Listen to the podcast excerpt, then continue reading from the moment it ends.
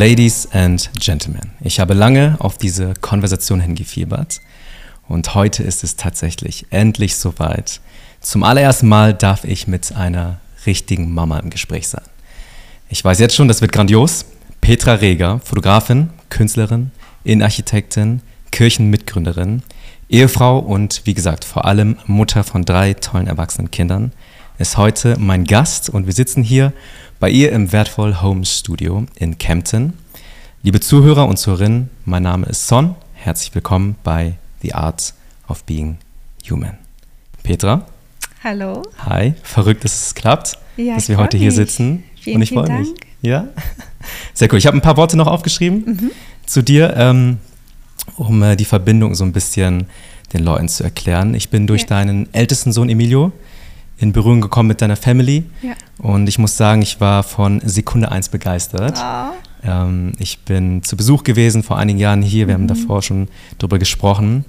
Und äh, dein Sinn für Ästhetik und einfach Raumkomposition ähm, hat mir beim ersten Besuch schon wirklich die Sprache verschlagen. Das ist so lieb, und. Äh, yes, als es dann so langsam bei mir gedämmert hat, okay, dass du die kreative Kraft dahinter bist mhm. und ähm, äh, nicht nur, glaube ich, hier einen äußerlichen, eine äußerliche Heimat geschaffen hast, sondern ich glaube auch innerlich als Mama eben, als, ähm, als, als Elternteil und nicht nur für deine immediate Family, sondern glaube ich auch ein bisschen darüber hinaus, soweit ich mitbekommen habe. Ich glaube, ähm, das, das hat mich direkt begeistert und äh, ich dachte mir, hey, die Petra ist echt cool. und deswegen ähm, an dieser Stelle danke für deine Zeit, Danke, dass wir hier sein dürfen und ich mit dir hier dieses Gespräch führen darf. Mm, ähm, ich freue mich drauf. Wie geht's dir? Danke, es geht mir gut. Mhm. Ich habe mich richtig gefreut, dass du an mich gedacht hast. Mhm. Ich habe ja die Intro von dir mitbekommen, von deinem tollen Podcast. Mhm. Und dann war das so eine Überraschung, dass du mich nice. angefragt hast. Das war richtig eine Ehre. Und genau, wir haben uns vor allem bei Emilios Hochzeit mhm. kennengelernt. Da hast du die Trauung vollzogen. Ja. Und da hast du mich sehr beeindruckt. Oh, okay. Da stand dieser junge Mann ja. und du hast so wunderschön hm. gemacht und so berührend und so tiefgründig. Und da hast du echt so einen ewigen Platz in meinem Herzen. Oh, danke. Das war ein richtig besonderer ja. Tag und mhm. da habe ich dich dann so richtig live in Action ja. mitbekommen. Und natürlich, davor warst du, glaube ich, mal ein Wochenende bei uns. Ja. Und genau durch die Kinder habt ihr euch mhm. connected. Richtig yes, schön. Yes. Vielen Dank für deine Einladung. Ja, voll gerne. Das äh, Privileg ist meinerseits und danke für deine Worte. Also das ja, hat mich jetzt auch gut gern. getroffen. ähm, richtig schön. Genau, ich durfte deine, deinen, deinen, deinen ältesten Sohn ja trauen mhm. und äh, war auch eine atemberaubende Hochzeit, hier zu sein und die ganze Community kennenzulernen. Mhm. Ähm, ja, ja, super interessant. Cool. Äh, Petra, mhm. magst du ein bisschen von von dir erzählen, beziehungsweise in deinen eigenen Worten vielleicht zusammenfassen, ähm, wer du bist und woher du kommst und wie deine Geschichte begonnen hat. Mhm, richtig gerne.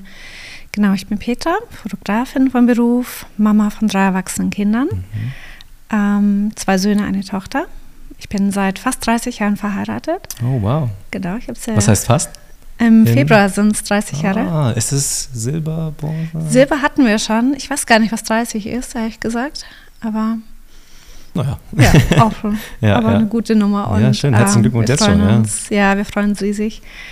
Genau, ich bin hier im Allgäu geboren, in mhm. Kempten. Ich bin 48 Jahre alt.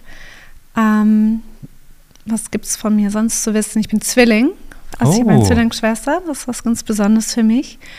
Und ähm, genau, hier aufgewachsen, ja. zur Schule gegangen, Ausbildung gemacht. Mhm mit 18 geheiratet, den Eddie damals. Und ein paar Jahre später sind wir ins Ausland gezogen mit Baby, Sack mhm. und Pack. Waren wir acht Jahre in Kanada.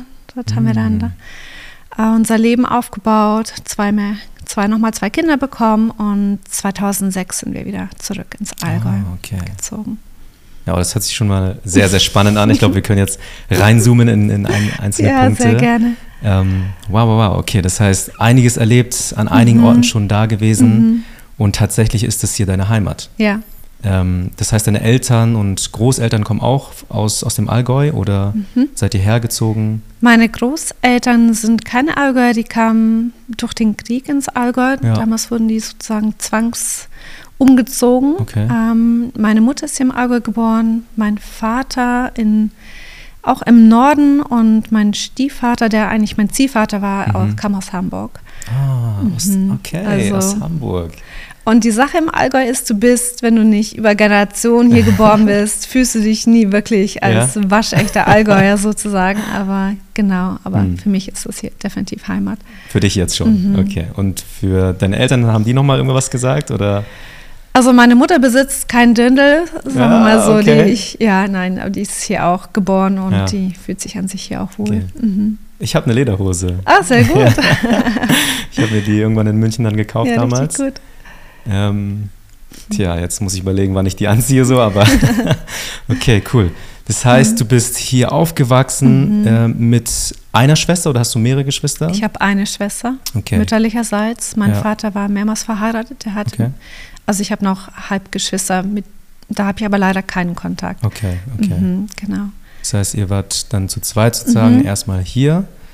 Und seid ihr einäugige Zwillinge? Nein, zweig. Okay. Aber wir werden trotzdem oft verwechselt. Mm. Das ist ganz hm. interessant. Okay, okay. Sind uns doch ähnlich. Doch ähnlich? Ja. naja, vielleicht äh, nicht nur von Herzen, sondern ja. dann auch äußerlich. Okay, cool. Wie war das, ähm, hier aufzuwachsen im Allgäu? Ich meine, die, die Landschaft ist überragend hier. Mhm. Ähm, ich glaube, du bist sehr gut angebunden, was die Natur betrifft. Mhm. Du kannst sehr schnell raus und dann abschalten. Ja. Das ist, was ich mitbekommen habe und was ich selbst ein bisschen gesehen habe. Ähm, wie ist es hier aufzuwachsen und dann mhm. auch in dieser Dynamik nicht allein zu sein, sondern ähm, in dem Sinne direkten äh, oder eine direkte Partnerin in Crime zu haben? Ja. Ähm, wie war das? Es war definitiv schön, also meine Schwester zu haben, weil wir uns sehr nahe stehen mhm. und viel Zeit miteinander verbrachten. Ähm, meine Kindheit war turbulent durch die Scheidung meiner Eltern sehr hm, früh. Okay. Die haben sich getrennt, als wir drei waren. Meine erste Kindheitserinnerung an meinen Vater war leider negativ. Der mhm. war ein sehr gewalttätiger Mensch. Der war sehr, da war sehr viel Stress zu Hause. Also von dem Damals wurden wir mit Polizeischutz entfernt von okay. dem Zuhause. Okay, wir mussten dann erstmal bei Verwandten wohnen. Später hatten wir eine kleine Wohnung. Ähm, meine Mutter war viel zu Hause, die hat äh, mhm. nicht gearbeitet, die hat sich um uns gekümmert.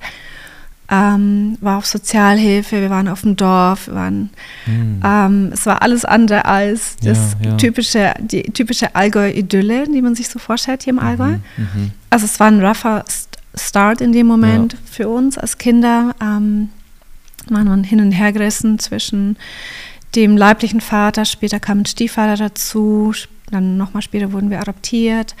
Ähm, der zweite Mal meine Mutter war von, von seiner Persönlichkeit auch kein einfacher Mensch. Mhm, okay. Und von dem war meine Kindheit geprägt. Mhm. Ähm, mit vielleicht eine innerliche Zerrissenheit und Sehnsucht nach einer heilen Familie. Ich glaube, mm. das war mm. schon der Fall. Okay, krass, mhm. krass. Das wusste ich alles gar nicht. Ähm, das habe ich ein bisschen traurig gestartet im Podcast. Das ja, alles die gut. Kurve nee, also, du darfst so ehrlich sein, wie du möchtest. Genau. Ähm, wie ist es dann in, ich sag mal, so einer herausfordernden Kindheit, ähm, doch in dem Sinne nicht allein zu sein, mhm. sondern eigentlich äh, eine Zwillingsschwester mhm. zu haben? Ich, ich vermute, ihr, seid, ihr steht euch sehr nahe. Mhm. Ähm, wie ist es, mit ihr da gemeinsam durchzugehen? Äh, wie sehr hat dir das geholfen? Wie sehr hat euch oder habt ihr euch gegenseitig getragen? Dann kannst du dich mhm. an Momente erinnern. Ja, auf alle Fälle. Also wir waren einfach, ja, man teilt dieses Schicksal in dem Sinn, man mhm. versteht sich, wie keiner einen sonst versteht. Mhm. Wir waren uns nah in der Schule, später hat sich der Weg ein bisschen getrennt schulisch, aber man, man wusste, von was man spricht. Noch heute, man weiß einfach, was man meint, mhm. wenn man mhm. über die Kindheit spricht. Wir hatten eine sehr liebe Mama, die war streng, war dann später viel in der Arbeit, aber sie war definitiv ein Vorbild für uns beide. Mhm. Also sie war engagiert und, und war viel zu Hause. Wir waren jetzt nicht, wir waren nicht die Familie, die in den Sommerferien im Urlaub fuhr. Wir waren mhm. zu Hause, unsere Eltern haben dann gearbeitet. Ähm, und wir haben einfach viel Zeit miteinander verbracht. Ja, ja. ja. Okay. Das, das, war schön eigentlich. Mhm. Ja, so eine richtige Seelenverwandte. Ja, also doch, nicht nur Fälle. physisch, sondern auch ja. auf der Ebene. Ja. ja. Okay, cool. Ähm, wie, wie bist du dann theoretisch durch deine Jugendzeit gegangen? Mhm. Ähm, ist das etwas, was dich sehr stark geprägt hat? Äh, diese Bilder, die du hattest von ähm, der, ne, der, Sehnsucht nach einer idyllischen, äh, heilen, harmonischen Familie, wie bist du mit diesen Bildern dann in deiner Jugendzeit umgegangen, ins Erwachsenenalter hinein? Mhm. Ich glaube, ich habe immer, ich habe viel beobachtet, was mhm. um mich herum passiert. Ähm, ich war introvertiert, für mich viel. Mhm. Ähm, habe versucht, Frieden, man versucht Frieden zu halten zu Hause, wenn man auch spürt, dass da Spannung ist in der Ehe der Eltern. Ja, ähm, ja ich glaube, man hofft einfach, sich selber irgendwann etwas anderes bieten zu können oder vielleicht sein eigenes, seine eigene Familie dann zu starten. Das mhm. war definitiv immer eine Sehnsucht von mir, eines Tages zu heiraten und Kinder zu bekommen. Ja. Das war eigentlich der größte Wunsch, den ich hatte, war Familie zu haben. Mhm. Ähm, nicht irgendwie zwanghaft, also es war jetzt nicht, dass ich sage, ich muss jetzt A, B, C machen, dann habe ich das, sondern einfach ja. zu wissen, dass da sehe ich mich definitiv in der Zukunft. Ich wünsche, mhm. meine eigene Familie zu haben und ja, das für mich selber steuern zu können, ja. wie, wie das dann auch ausschaut. Ja. Mhm. Okay. Ähm, ich glaube, für ganz viele, die vielleicht Ähnliches erleben, muss ja, ich sag mal, ähm, so ein Umstand gar nicht dazu führen, dass sie dann positiv über ihre Zukunft denken und sagen, mhm. ich sehe mich jetzt genau nach dem Gegenteil oder mhm. nach dem, was vielleicht andere scheinbar haben, ja. sondern entscheiden sich für, ich will gar keine Familie haben. Mhm. Wenn es so immer aussieht oder wenn mhm. es meine Erfahrung ist, möchte ich das gar nicht.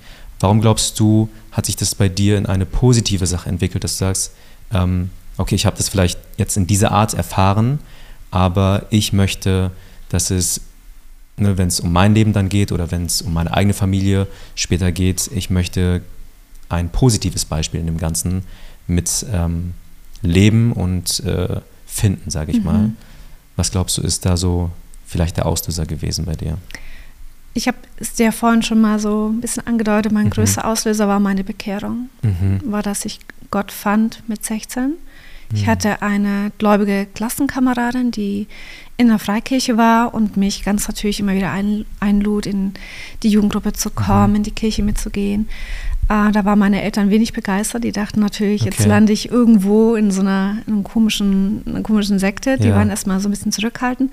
Aber die Familie war sehr herzlich und ich durfte da oft mittags sein. Meine Mutter war ja berufstätig. Das mhm. war, ich war so typisches Schlüsselkind. Bei mir war keiner zu Hause. Mhm. Und so nach der Schule durfte ich da vorbeikommen und mitessen. Mhm. Und das fand ich immer schön. Die Mama, die kocht, wenn man nach Hause kommt. Und mhm. da ist ein Essen auf dem Tisch und dann sitzen die am Tisch. Und dann sprachen die so Tischgebete, als ob Gott mit dabei sitzt. Mhm. Das fand ich total schön. Das ja. kannte ich ja gar nicht. Meine Eltern waren nicht gläubig. Die waren nicht mal die typischen, wir gehen zu Weihnachten in die Kirche. Bei uns war okay. Kirche überhaupt kein Thema okay. oder der Glauben.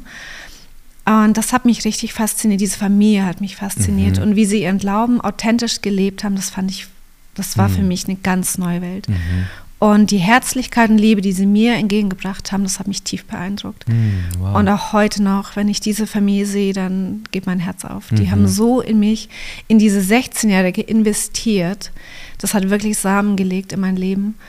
Und ich durfte Jesus kennenlernen. Ich habe ihn in mein Leben eingeladen und dann haben sich alle Karten nochmal gemischt. Mhm. Ich wusste, ich bin neu, ich, etwas so Schönes ist in mein Leben eingezogen, etwas ja. Reines und Heilendes und ganz Neues. Und ich hatte den Mut zu wissen, ähm, mein Leben wird von jetzt ab nicht bestimmt auch meine Vergangenheit, sondern mhm. etwas Neues hat gestartet. Mhm. Und mit Gott ist das alles möglich. Er kann mhm. alles machen. Und dieser Schritt, mich auch ihm zur Verfügung zu stellen, zu sagen, Herr, was auch immer du aus diesem Leben machen willst, mach. Und mhm. ihm zu vertrauen, dass er mir einen Partner schenkt oder dass er überhaupt mein, mein Leben leitet, das war ganz tief da. Mhm. Und, und Gott hat das wirklich bis jetzt gemacht. Er wow. hat alles wow. gut gemacht. Mhm. Verrückt. Was für, eine, was für eine Wendung ja, in dem Ganzen. Absolut. Ähm, warst du davor etwas anders drauf oder schon, schon hoffnungsvoll blickend in die Zukunft? Okay, ich möchte ähm, ne, wie gesagt, ich habe diese Sehnsucht und so weiter. Und dann kam das nochmal so als, als äh, Knackpunkt. Oder warst du in eine andere Richtung eigentlich unterwegs mhm. und das hat sich komplett nochmal neu genormt, geordnet oder ausgerichtet? Ich war definitiv in einer anderen Richtung unterwegs. Mhm. Zum einen habe ich mir wenig zugetraut. Okay. Resultierend aus Eltern, die sich selber nicht viel zugetraut ja, haben. Ja. Ähm, ich habe keine großartigen Pläne für meine Zukunft geschmiedet. Mein, mhm. Das war ganz normal. Du warst ja auch 16. Genau, ich war 16. Klar, ich sollte eine Ausbildung machen, Schulabschluss, mhm. das war schon wichtig. Darüber hinaus hatte ich keine Pläne. Okay. Ich war noch nie im Ausland bis dahin. Meine Eltern sind nicht verreist mit uns. Ja. Ich, die Welt war groß und irgendwie scary für mich. Ja. Ähm, ich habe natürlich Anerkennung in Freundeskreis oder Beziehungen gesucht und ja. auch diesen, die Stabilität und den Halt durch einen Freund oder mhm. durch eine Freundin. Und ich denke, das wäre definitiv auch meine Zukunft gewesen, mhm. irgendwie dieses Loch zu füllen durch Beziehung. Mhm, mhm. Ganz sicher. Mhm. Okay, okay. Und das heißt, mit 16, ähm, genau, hast du persönlichen Glauben gefunden an, an Gott und bist da reingekommen in eine Jugendgruppe, vermutlich, oder? Mhm. Ähm, Hast du dort deinen Ehemann kennengelernt? Nein, meinen Ehemann habe ich durch diese Freundin, die in meiner Klasse war, kennengelernt. Und zwar durch ihren Freundeskreis aus Passau, eine Passauer Gemeinde. Da haben oh, wir die okay. mal besucht für ein Wochenende und dann ah, auf gut. der Fahrt dahin. Okay, witzige Geschichte. Ja. Ich, ich wusste, ich würde auch gerne jung heiraten. Ja. Das wusste ich. Das fand ich cool. Und ähm, ich hatte einen ein paar christliche Couples kennengelernt, die mhm. jung geheiratet haben. Das fand ich richtig schön. Okay, also es war typisch für dein Umfeld? Ja, dann schon. Als dann ich diese okay, ja. Christen kennengelernt haben, ja. die jung geheiratet haben, dachte ich eigentlich total schön, das früh, frühzeitig diesen, diesen Weg zu gehen. Ähm, ich muss kurz ausholen.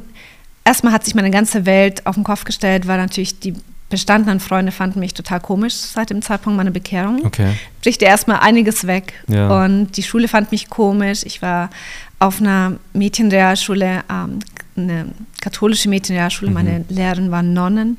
Die haben mich da natürlich reinzitiert und gesagt, hör aufhören, Leute zur Jugendgruppe einzuladen mhm. und was da jetzt vor sich geht. Also erstmal hat sich alles auf den Kopf gestellt. Mhm. Und ähm, ist einiges weggebrochen an Support und Leuten, die mich mochten, fanden mhm. mich auf einmal komisch. Ja.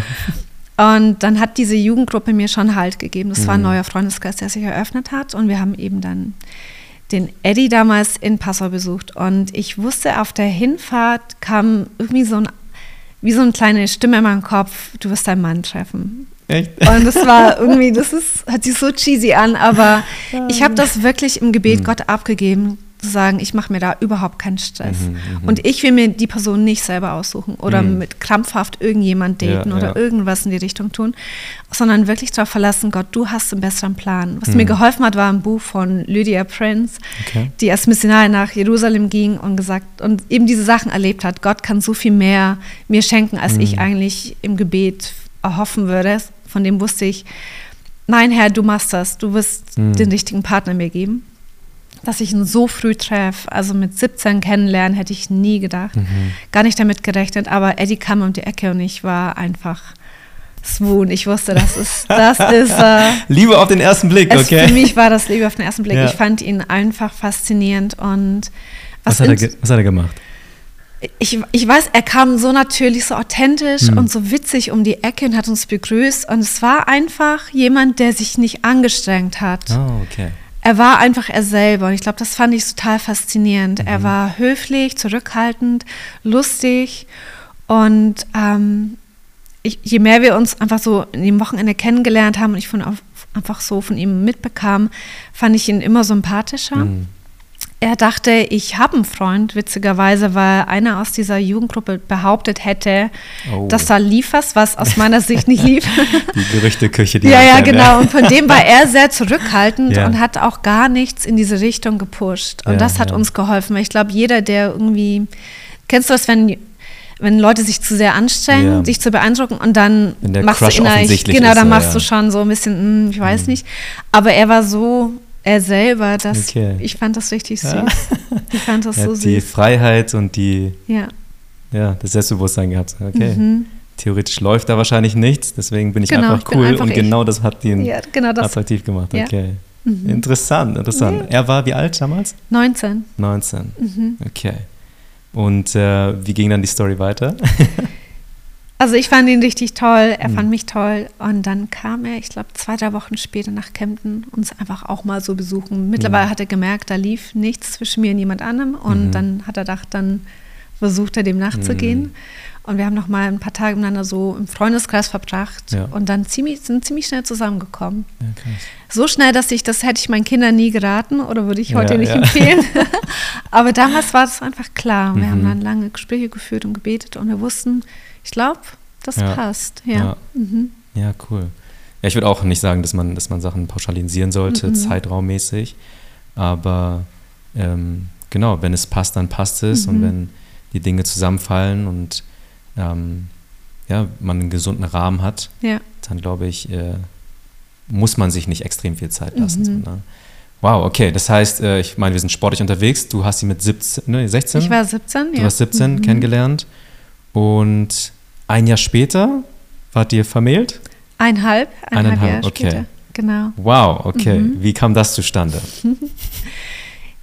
Zum einen war Eddie Kind von einer konservativen Familie. Hm. Er war der zehnte, zehnt, das zehnte Kind, genau. Oh, wow, okay. hat sechs Brüder, drei Schwestern. Krass. Und die haben alle jung geheiratet. Also Ja. das war eine christliche, konservative Familie. Da war nicht lang daten und wir probieren mal vier Freundinnen Ja, ja. aus, sondern er ist einfach sehr brav und behütet aufgewachsen. Äh, Das fand ich sehr attraktiv an ihm oder auch sehr faszinierend. Mhm. Sein Upbringing war so anders. Also ich habe noch Mhm. nie jemanden in diese Richtung kennengelernt.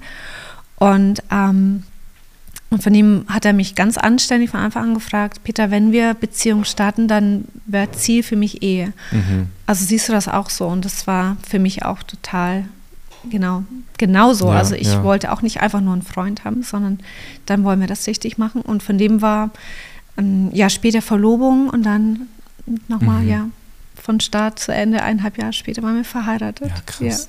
Verrückt, echt verrückt. Ähm, wie hat euer Umfeld darauf reagiert? Eure Eltern, ähm, die, die Freunde, der Freundeskreis? Mhm. Ist es typisch gewesen äh, oder eher atypisch? Ich meine, du hast vorhin schon ein bisschen was gesagt, aber wie ist die Reaktion gewesen? Eigentlich ganz positiv. Meine Mhm. Eltern haben positiv reagiert. Die waren zu dem Zeitpunkt dann selber auch gläubig.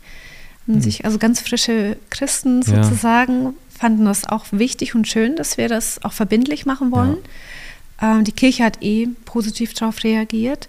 Natürlich hatten wir Gespräche mit unserem Jugendpastor, Ja. mit unserem Pastor und auch viele ältere Paare, die uns begleitet haben. Okay, und das heißt nicht auf eigene Vorbilder Faust waren. einfach selber entschieden, sondern Nein, gar viel, nicht. Ja. Wir haben viele Gespräche geführt ja. und kannten natürlich auch die ein oder anderen Paare, die selber jung geheiratet Mhm. haben und ähm, waren uns einfach sicher, wir möchten diesen Weg gehen und hatten wirklich den Segen der Church und Community. Mhm. Ähm, die Schulfreunde damals haben selber noch zu Hause im Elternhaus gewohnt, da war Heirat noch so weit. Ja, das war ja. auf so einem anderen Planeten, Sie Ja. können sich das erstmal gar nicht vorstellen. Aber das war für uns damals voll in Ordnung. Also wir wussten, wir sind schon für die einen oder anderen wahrscheinlich so ein komisches Vorbild oder Mhm. die würden dann denken, was machen die jetzt? Aber wir hatten Frieden damit und uns ging es gut. Ja. Krass. Das heißt, ähm, jetzt so im Rückblick, wie würdest du das in ein paar Sätzen zusammenfassen, ähm, dass ihr jung geheiratet habt und jetzt steht dort, wo ihr eben steht? Mhm.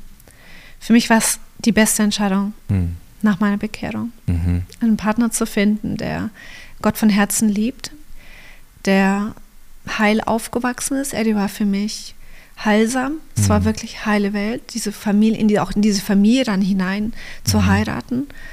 Ähm, für mich war das die beste Entscheidung. Mhm. Ich würde das sofort wieder machen. Ja, Mhm. ja, wow, Und- okay. Ja, ich glaube, es ist so wichtig, den richtigen Partner zu finden. Offensichtlich will man nicht irgendwie so einen Schnellschuss in irgendeine Ja. Richtung. Und Gott war einfach gut, Gott war gnädig. Ich, Mhm. wir waren so jung, ich meine, das hätte total anders enden können. Mhm. Aber Gott war gut. Und wir durften so jung uns finden und uns ja auch irgendwie formen und zusammen erwachsen werden. ja. Und ja, es hat einfach ganz automatisch geklappt. Aber ich muss sagen, Eddie ist auch einer einfach der liebenswertesten Menschen Ja. ever. Und der ist so unkompliziert. Ja, Und es war einfach eine schöne Zeit. Wir hatten fast nichts an Möbel oder Geld. Wir waren Mhm. jung und broke und es war aber irgendwie auch eine entspannte Zeit, ja. Wir haben viel nebenbei gearbeitet, Mhm. Nebenjobs gemacht. Eddie hat auch Pizza ausgefahren, alles probiert, um Ja, einfach noch ja. mehr zu verdienen, um die Miete bezahlen zu können. Aber wir haben eine schnucklige kleine Wohnung gehabt Mhm. und ja, einfach ganz unkompliziert gestartet in dieses ja. Abenteuer Ehe. Cool. Und war ein fester Teil unserer Jugendarbeit, fester Teil der Gemeinde, das hat Aha. geholfen. Also wir hatten eine Verbindlichkeit, wir hatten einen guten Freundeskreis. Und ja, es war, ging uns wirklich gut. Wow, mhm. wow. Es hört sich wie, äh, wie ein Traum an gerade so, ja. ja schön. Ähm, richtig schön zu hören und du hörst dich auch sehr verliebt immer noch an, mhm. was, ähm, glaube ich, ein Indikator dafür da, also ist, dass am Ende des Tages ihr beständig an dieser Ehe weitergearbeitet habt. Mhm. Ähm, ich bin selber nicht in der Ehe, aber ich durfte viele begleiten, so ein bisschen in der pastoralen Rolle damals. Und äh, genau, das ist ja etwas, was man nicht einmal abhakt, sondern ja. wo man beständig mit investiert und äh, sich hineingibt. Und du hast ja gesagt, 30 Jahre demnächst. Mhm. Also äh, ja, eine ordentliche, solide Zeit, die vergangen ist oder die man sich aufgebaut hat. So, ne? ähm, sehr, sehr schön zu hören. Okay, in dem Ganzen, irgendwann kommen Kinder. Ähm, der Job verändert sich immer wieder, hast du gesagt. Äh, wie landen wir heute hier in deinem Studio, wenn du sozusagen diese Zeit einmal zusammenfassen könntest? Genau. Ich bin mit 22 Mutter geworden. Eddie mhm. war 24. Wir hatten äh, den Wunsch, früh Familie zu starten. Ja. Wir wussten, wenn wir früh Kinder haben, haben wir hinter, nach hinten raus Zeit wieder für mhm. uns. Das war uns mhm. wichtig. Ähm, und wir fanden das einfach immer schön. Also wenn wir Familien kennengelernt haben, die jungen Kinder hatten, fanden wir das schön, das fanden mhm. wir vorbildlich. Und wir waren zu dem Zeitpunkt fünf Jahre zusammen und dann dachten wir, das passt. Und mir war es immer wichtig, zu, zu jedem unserer Kinder zu sagen, ihr seid ein Wunschkind. Mhm. Das war mir wichtig. Also unsere Kinder einfach sagen, wir haben uns das überlegt, wir haben gebetet, ihr wart herzlich erwünscht. Mhm. Und dann wurde ich mit 22 Mutter. Und das war für mich eine richtig aufregende, schöne Zeit. Ja. Mir das einfach es war einfach richtig, richtig schön. Mhm. Ich hatte die Energie für, für das Kind, Energie später für drei Kinder. Ähm, und mit 26 kam das dritte Kind. Also wir haben sehr schnell oh, ja. unsere Familie gegründet. Aber das heißt, der Abstand ist? Einmal 17 Monate zu Luca und ja. dann nochmal 22 Monate. Nee, 24 dann, zur Jenna. Okay. Mhm. Okay, ja. ja. Und ähm, bei euch geht echt alles schnell. Zack, zack. ja, ja, ich dachte, na, ein Aufwasch jetzt. Ja. Wenn wir schon mittendrin stecken, dann, dann wenn schnell schon, jetzt, ja. wenn schon, denn schon. Die Nächte sind eh kurz und die Arbeit ist da, dann. Ja. Ähm, und wenn du jung Familie gründest, hast du einfach auch die körperliche Fähigkeiten, das wegzustecken. Dein mhm. Körper ist, also der weibliche Körper ist designt dafür, junge Kinder zu kriegen. Mhm. Deswegen war das für mich super damals. Und ähm, wir waren im Ausland, das war natürlich schon eine ja, Herausforderung. Wir waren damals ja. in Kanada. Die Sprache lernen, die Kultur verstehen, das neue Leben aufzubauen. Rückblickend war das schon, wahrscheinlich die größte Hürde war dieses, dieser Aufland, mhm. Auslandsaufenthalt, dieser, dieses neue Leben dazu zu meistern und gleichzeitig Familie zu gründen. Ja, ja. Also wir sind schnell erwachsen geworden, würde ich rückblickend mhm. sagen. Wir mussten Ihr einfach musstet, ja, schnell erwachsen werden. Es gab keine andere Option. Verantwortung übernehmen und ich habe es geliebt. Ich war mhm. elf Jahre dann zu Hause bei den Kindern. Wir haben ja die viel Zeit in die Familie investiert. Mhm. Und ich glaube, alles, wo du einfach viel Zeit investierst, das, das erntest du halt 10, 20 Jahre später. Mhm.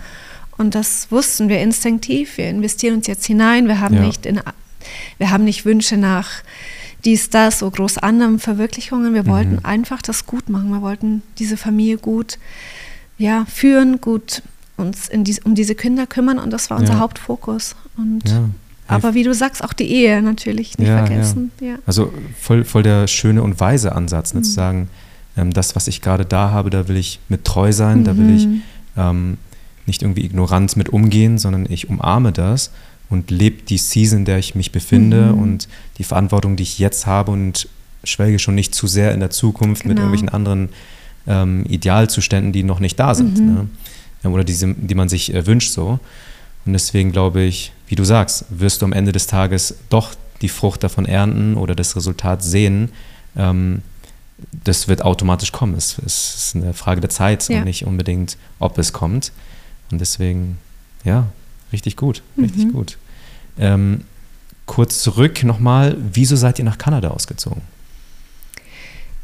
Ein Bruder von Eddie hat dort gelebt. Mhm. Der hat in Kanadien geheiratet und wir haben die 95 Mal besucht.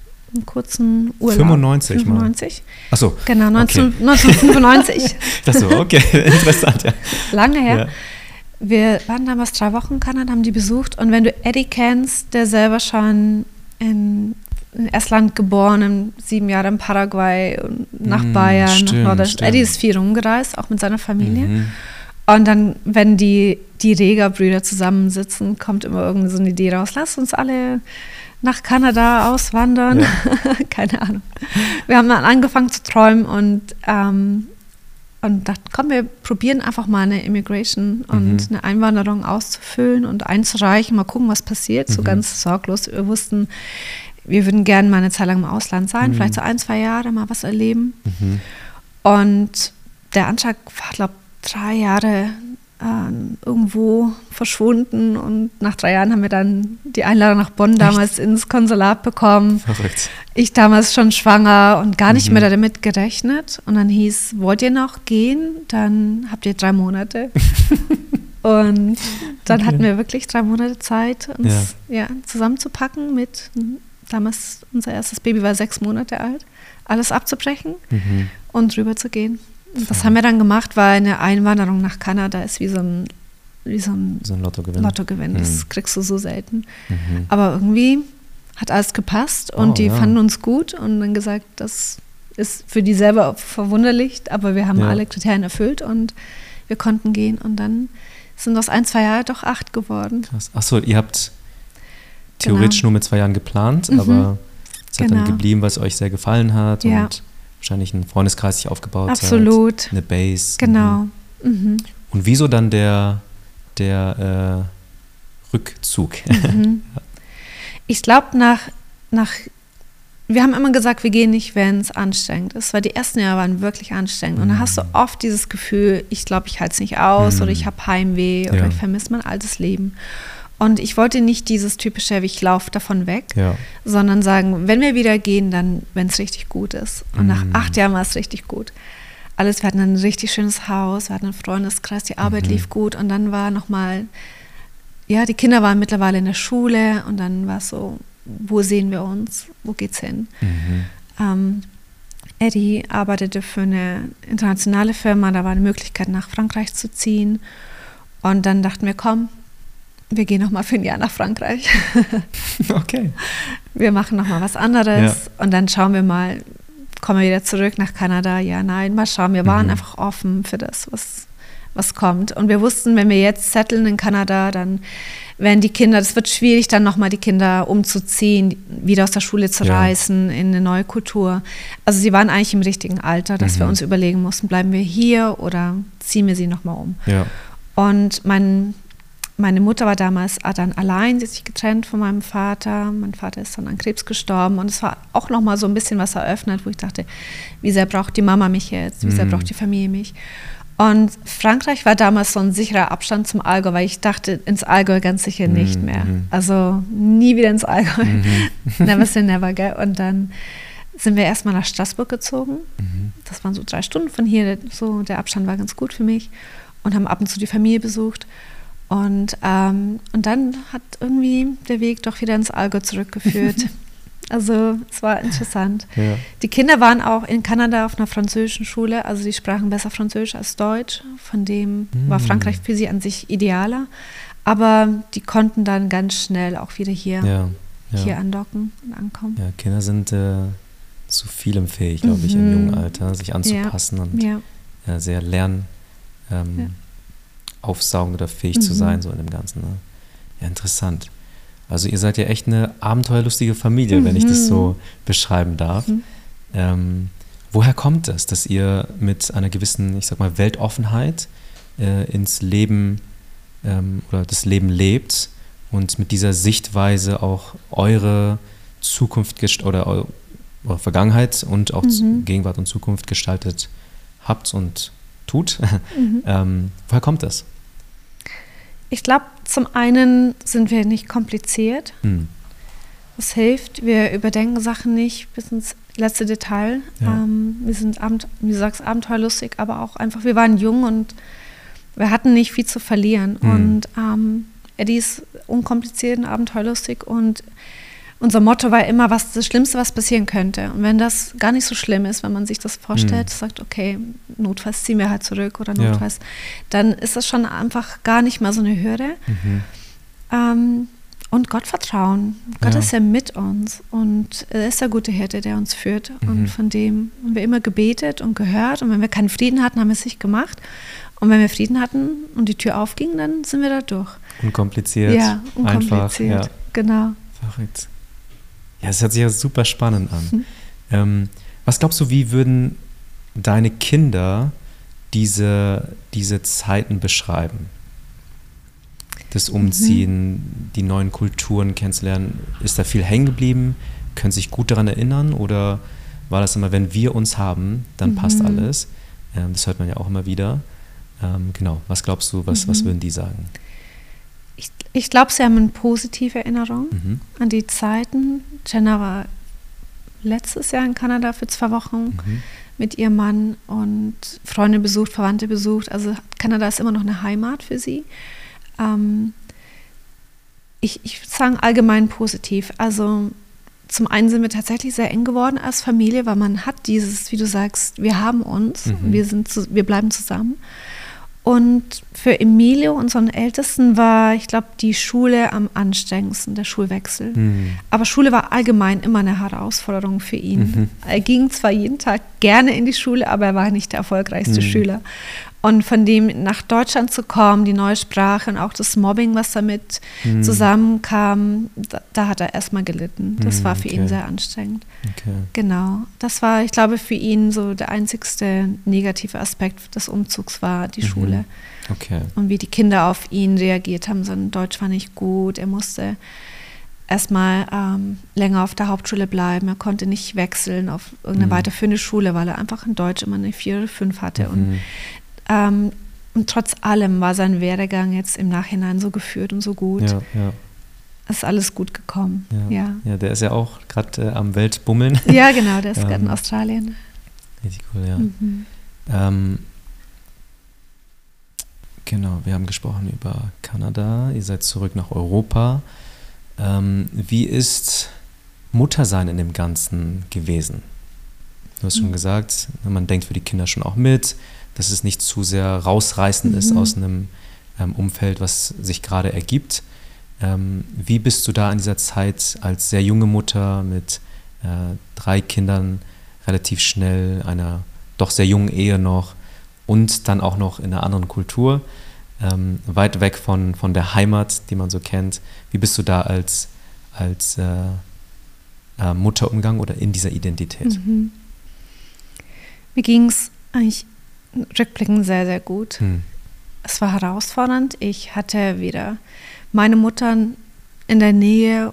Also ich musste vieles selber rausfinden. Hm. Ich musste ja mehr für andere babysitten, dass ich mich auch mal getraut habe, würde ich auch mhm. mal meine Kinder nehmen. Es war natürlich nicht so einfach, wenn du nicht diesen mhm. natürlichen Anschluss hast, wo du sagst, ich kann die auch jetzt mal irgendwo abliefern und kann mir auch mal Nachmittag gönnen. Also ich war mhm. sehr investiert und sehr eingetaucht in diese Rolle der Mutter äh, mit Sicherheit auch am einen anderen Tag überfordert mit mhm. kleinen Kindern, mit einem Mann, der viel gearbeitet hat, ähm, mit, mit diesem ganzen Leben. Aber trotz allem ging es mir richtig gut. Mhm. Ich habe einfach das richtig geliebt. Ich, war, ich wusste von Anfang an, ich habe nicht den Anspruch, die perfekte Mama zu sein, die perfekte mhm. Hausfrau, die irgendwas Perfektionismus hat mich nie interessiert, mhm. ähm, weil ich einfach immer dachte, ich mache das, ich gebe das Beste, was ich kann an dem Tag. Ja. Und das war so einfach mein Credo. Ich gebe ich gebe heute alles und ich stelle mich komplett zur Verfügung und ich weiß, ich habe den Tag gut abgeschlossen. Ja. Ich weiß, ich habe genug mit euch gekuschelt, genug gespielt, genug ja, erzogen, ja. genug unternommen. Ähm, es geht, geht immer besser, aber ich war einfach, weil ich so junge Mama war, war ich einfach entspannt mhm. und ähm, hatte Freude an den Kindern. Die haben mir wirklich mhm. Spaß gemacht. Und ja, ich war auch müde, ich hatte wenig Schlaf und Und gleichzeitig ähm, innerlich natürlich auch Träume und Dinge, die ich selber gerne mal erleben würde. Aber das, ich habe gewusst, es kommt und ich darf mhm. mich jetzt in diese Rolle einfach investieren und alles andere kommt oder kommt nicht. Aber ich war einfach entspannt. Ich war, mhm. ich war sorglos, glaube ich. Mhm. mhm. Wow. Ähm, nach wie vor klingt es für mich, als würdest du wirklich im Moment leben. Mhm. Ist es etwas, wo ich richtig liege oder würdest du es anders beschreiben? Ich glaube schon. Ich glaube, da liegst du ja? richtig. Wir sind nicht Menschen, die viel nach hinten gucken mhm. und sagen, auch hätten wir, das vermissen wir oder wir hätten alles anders machen sollen, sondern wir leben wirklich im Moment und mhm. wir leben auch nicht schon jetzt in der Zukunft. Ja. Wo wir natürlich ein bisschen schauen, wir freuen uns auf Enkelkinder. Ja. Das, das würden wir richtig feiern, wenn wir bald oder ja. junge Oma und Opa werden. Aber wir leben schon im Moment mhm. und genießen und, und schätzen das und ich glaube auch viel auch dankbar sein und einfach sagen, es ist gut, wie es gerade ist. Mhm. Vielen, vielen Dank für alles, was wir jetzt haben. Ja. Mhm. Musstet ihr da auf einen Nenner kommen äh, als, als, als Paar oder wart ihr beide natürlich schon so gepolt? Ich glaube, wir waren ziemlich ähnlich von mhm. unserem Temperament auch. Eddie ist vom Typ her sehr abenteuerlustig und ambitious und mhm. träumt immer. Eddie träumt immer den ganzen Tag. Mhm. Eddie, wenn du mit Eddie in Urlaub fährst, dann hat er schon vier Immobilien anguckt und stellt sich schon vor, da im Ausland zu wohnen. Und Eddie, beim Eddie passiert immer was. Mhm, okay. Und das hat eigentlich, das ist immer der Spaß. Wir sind im Kopf schon, sind wir schon zehnmal umgezogen und mhm. haben uns alles ausgemalt. Also wir mhm. träumen gern. Und wir stellen uns gern Sachen vor und ähm, uns ist einfach nie langweilig. Dann, wenn wir zusammen sind, haben wir immer ja. irgendwas am Plan und tüfteln. Und es ja, lief immer was, auch in Kanada. Es immer was, immer was zu tun. Ja, ja. ja. ja das hört sich ja nach einer nach einem richtigen Asset, nach einer richtigen mhm. Stärke an bei euch. Ähm, was glaubst du, ist denn die Herausforderung in, in dieser Polung? Ja? Ähm, wenn das eine, eure Stärke ist, was wäre denn eure Schwäche in dem Ganzen? Hm. Dass wir vielleicht zu schnell Sachen nehmen oder hm. zu viel nehmen. Hm, okay, euch überfordert sozusagen. Mhm. Also wir, dass wir unsere Kräfte überschätzen. Hm. Wir sind, ich glaube, von natürlich sind wir Menschen, die viel auch probieren und machen. Wir sind Macher und gleichzeitig komplett erschöpft hm. und merken dann, das haben wir zu viel. Wir müssen mhm. wieder langsam, müssen wir zurück wir müssen uns wieder ausruhen. Und ähm, irgendwo wächst du da hinein, dass du ja. viel stemmen kannst und sagen, klar schaffe ich so einen Umzug nochmal. Ja. Und ähm, gleichzeitig uns gegenseitig immer wieder erinnern, mach mhm. mal langsam. Wer macht äh, da meistens oder wer gibt das erste Signal meistens? Hm, unterschiedlich. Ich glaube, wir, wir freuen uns da gegenseitig ganz ja? gut. Mhm. Das heißt, ich vermute, ihr habt irgendwie einen Rhythmus, wo ihr sagt, wir kommen immer wieder zusammen, um mal zu reflektieren mhm. und so ein bisschen den ja. aktuellen Stand abzuklappern. Mhm. Also zum einen verbringen wir sehr viel Zeit zusammen. Mhm. Nicht, wir haben nicht diese typischen Date Nights, dass wir sagen Freitagnacht ja. oder ist irgendwie so unsere Nacht oder unser Abend, wo wir dann über unsere Zukunft oder mhm. Ist-Zustand sprechen. Wir verbringen sehr viel Zeit miteinander, auch untertags, Frühstück, schnell einen Kaffee, lass mal Mittagessen. Also mhm. wir sind als Ehepaar immer schon sehr eng gewesen, dass wir mhm. einfach viel Austausch haben. Und rückblickend war ja, es sind viele Ideen spontan geboren, mhm. wie ich habe eine Anfrage, mein Bruder will mit mir eine Firma starten, ich mhm. probiere mal, was denkst du? Und wir sind einfach sehr, vielleicht auch manchmal naiv in Sachen dann mhm. hinein, wo wir dachten, ja, lass, lass das probieren. Mhm. das wäre das Schlimmste, was passieren könnte. Ja, ja, ja. Wieder das, ja. lass machen. Ja. Wir haben in Kanada Häuser gebaut, Häuser verkauft, mhm. Häuser renoviert, Firmen gegründet, Kirchen mit aufgezogen. Wir haben vieles gestartet, weil wir einfach auch Bock hatten und Lust hatten mhm. und probieren wollten. Und wir sind nicht Typen, die Nein sagen. Also wenn jemand was anfragt, dann sagen oh. wir wahrscheinlich erstmal ja, wir machen, okay. wir probieren mal. Okay. Mhm. Ja, genau. wow. Ähm, ich meine, es hat euch sehr weit gebracht, glaube ich. Mhm. Das, das, sieht man heute. Ähm, hättest du dir das so erträumt? Mhm. Jetzt hier zu sitzen in einem sehr, sehr schönen Heim mhm. mit äh, einer ähm, ich glaube, sehr tollen Familie, die irgendwo doch sehr eng zusammengeblieben ist, selbst wenn hier und dort die Leute ja. Äh, am Weltbummeln sind, aber dennoch ähm, so, ein, so ein Kern an Familie doch mhm. aufgebaut zu haben und eine tolle Ehe zu leben und äh, auch nicht schon am Ende zu sein, sondern jedes neue Kapitel ähm, neu angreifen zu dürfen. Mhm. Hättest du dir das erträumt? Und was würdest du sagen, ähm, der damaligen jungen Petra, wenn du wüsstest, dass das alles kommt? Mhm, das ist richtig cool. Ähm, ich hätte es mir nicht erträumt. Hm. Ich dachte eine Zeit lang, vielleicht ist Kanada so Endstation. Hm, okay. Vielleicht bleiben wir für immer hier. Nee, ich hätte es mir nicht vorstellen können. Ich bin immer wieder überrascht. Mhm. Und ähm, ich würde rückblickend mir sagen, entspann dich mehr. Ich mhm. war dann aufgeregt, hat Bible Studies gestartet, wollte auch für Jesus natürlich irgendwas tun, wollte mhm. mein Glauben leben, wollte Menschen bewirten, Menschen bei uns wohnen lassen. Ich wollte irgendwie vieles tun, vieles Gutes auch tun, ja. neben all dem, was eh schon lief. Und ich glaube, rückblickend würde ich mir sagen, gönn dir ein bisschen mehr Pause. Mhm. Und ähm, du hast Zeit. Für alles, wie du vorhin gesagt hast, gibt es eine Season. Mhm. Und ähm, ja, Sprüche 31, Frau ist, ist 31, 39, bringst du noch, ich glaube, es ist 31. Ähm, hat auch nicht alles in einem Tag geschafft, oder? Ja, also es ja, ist ah, so, ja, 31, weißt du, ich meine, es ist nicht nur, ähm, sie war arbeiten und sie hat Familie mhm. gegründet, das sind Seasons im Leben und das würde ich mir noch mal mehr sagen. Ähm, mhm. Jetzt ist die Zeit für Familie und du musst nicht gleichzeitig Kirche starten. Es ist jetzt die Zeit für, für diesen Umzug und du musst nicht gleichzeitig dies, das machen. Also ich habe vieles versucht, äh, glaube ich, zusammen parallel zu, zu starten. Parallel so, zu starten und da würde ich mir jetzt noch mehr Zeit mhm. gönnen und sagen, ist okay, Du könntest, aber du musst nicht. Ja, lass ja. es, lass es, ja, ja. genau. Ähm, nicht, dass ich unzufrieden war, aber mhm. du hast natürlich Energie und versuchst irgendwo noch, was kann ich noch mhm. dazu tun, was wäre noch gut. Aber ich glaube, ich würde mir jetzt sagen, es kommt schon, warte ab, entspann mhm. dich, es kommt. Mhm. Das, das, ist ein guter Rat. Ich meine, ich bin in einem ähnlichen oder in einer ähnlichen Reflexion, so was meine 20er betrifft, weil ich jetzt mhm. letztens 30 geworden bin und wo ich auch nicht Sachen bereue oder wo ich mhm. sage, ähm, hätte ich komplett anders gemacht. Ich verstehe, warum es die Zeit ist, wo man sich austobt und ausprobiert mhm. und viel Energie auch hat, aber sich auch gut ausbrennt an der einen oder anderen ja. Stelle. Aber es prägt dann äh, doch einen und einen Charakter und ähm, hilft dir so ein bisschen wahrscheinlich zu wissen, okay, wo sind denn jetzt die Grenzen? Mhm. Und ähm, jetzt kann ich in die Richtung oder in die andere Richtung ja. einen Schritt vorwärts machen. Ne? Ähm, deswegen interessant. Ist das äh, ich glaube allgemein, glaube ich, ein guter Blick ist und eine gute Perspektive aufs mhm. Leben, eher ganzheitlich zu denken. Ja. Und nicht zu sehr, ich muss jetzt alles sofort mhm. schaffen, weil ich habe nur bis dem Zeitpunkt. Genau. Ja. Das sehe ich oft in jungen Menschen, dass hm. sie so mit 23 schon verzweifelt sind, was ja. ihre Mission fürs Leben ist oder nicht mehr. Das kannst du gar nicht wissen, so jung. Ja. Oder alles Mögliche erlebt schon haben oder selbst in der Ehe. Ich meine, wir haben, wenn so Gott will, 60 Ehejahre. Mhm. Wir haben vielleicht noch 30 vor uns. Mhm. Das musst du ja auch irgendwie noch füllen mit Sachen, mit. Sachen, die wir erleben wollen. Ja, ja. Das muss nicht alles gleich jetzt passieren.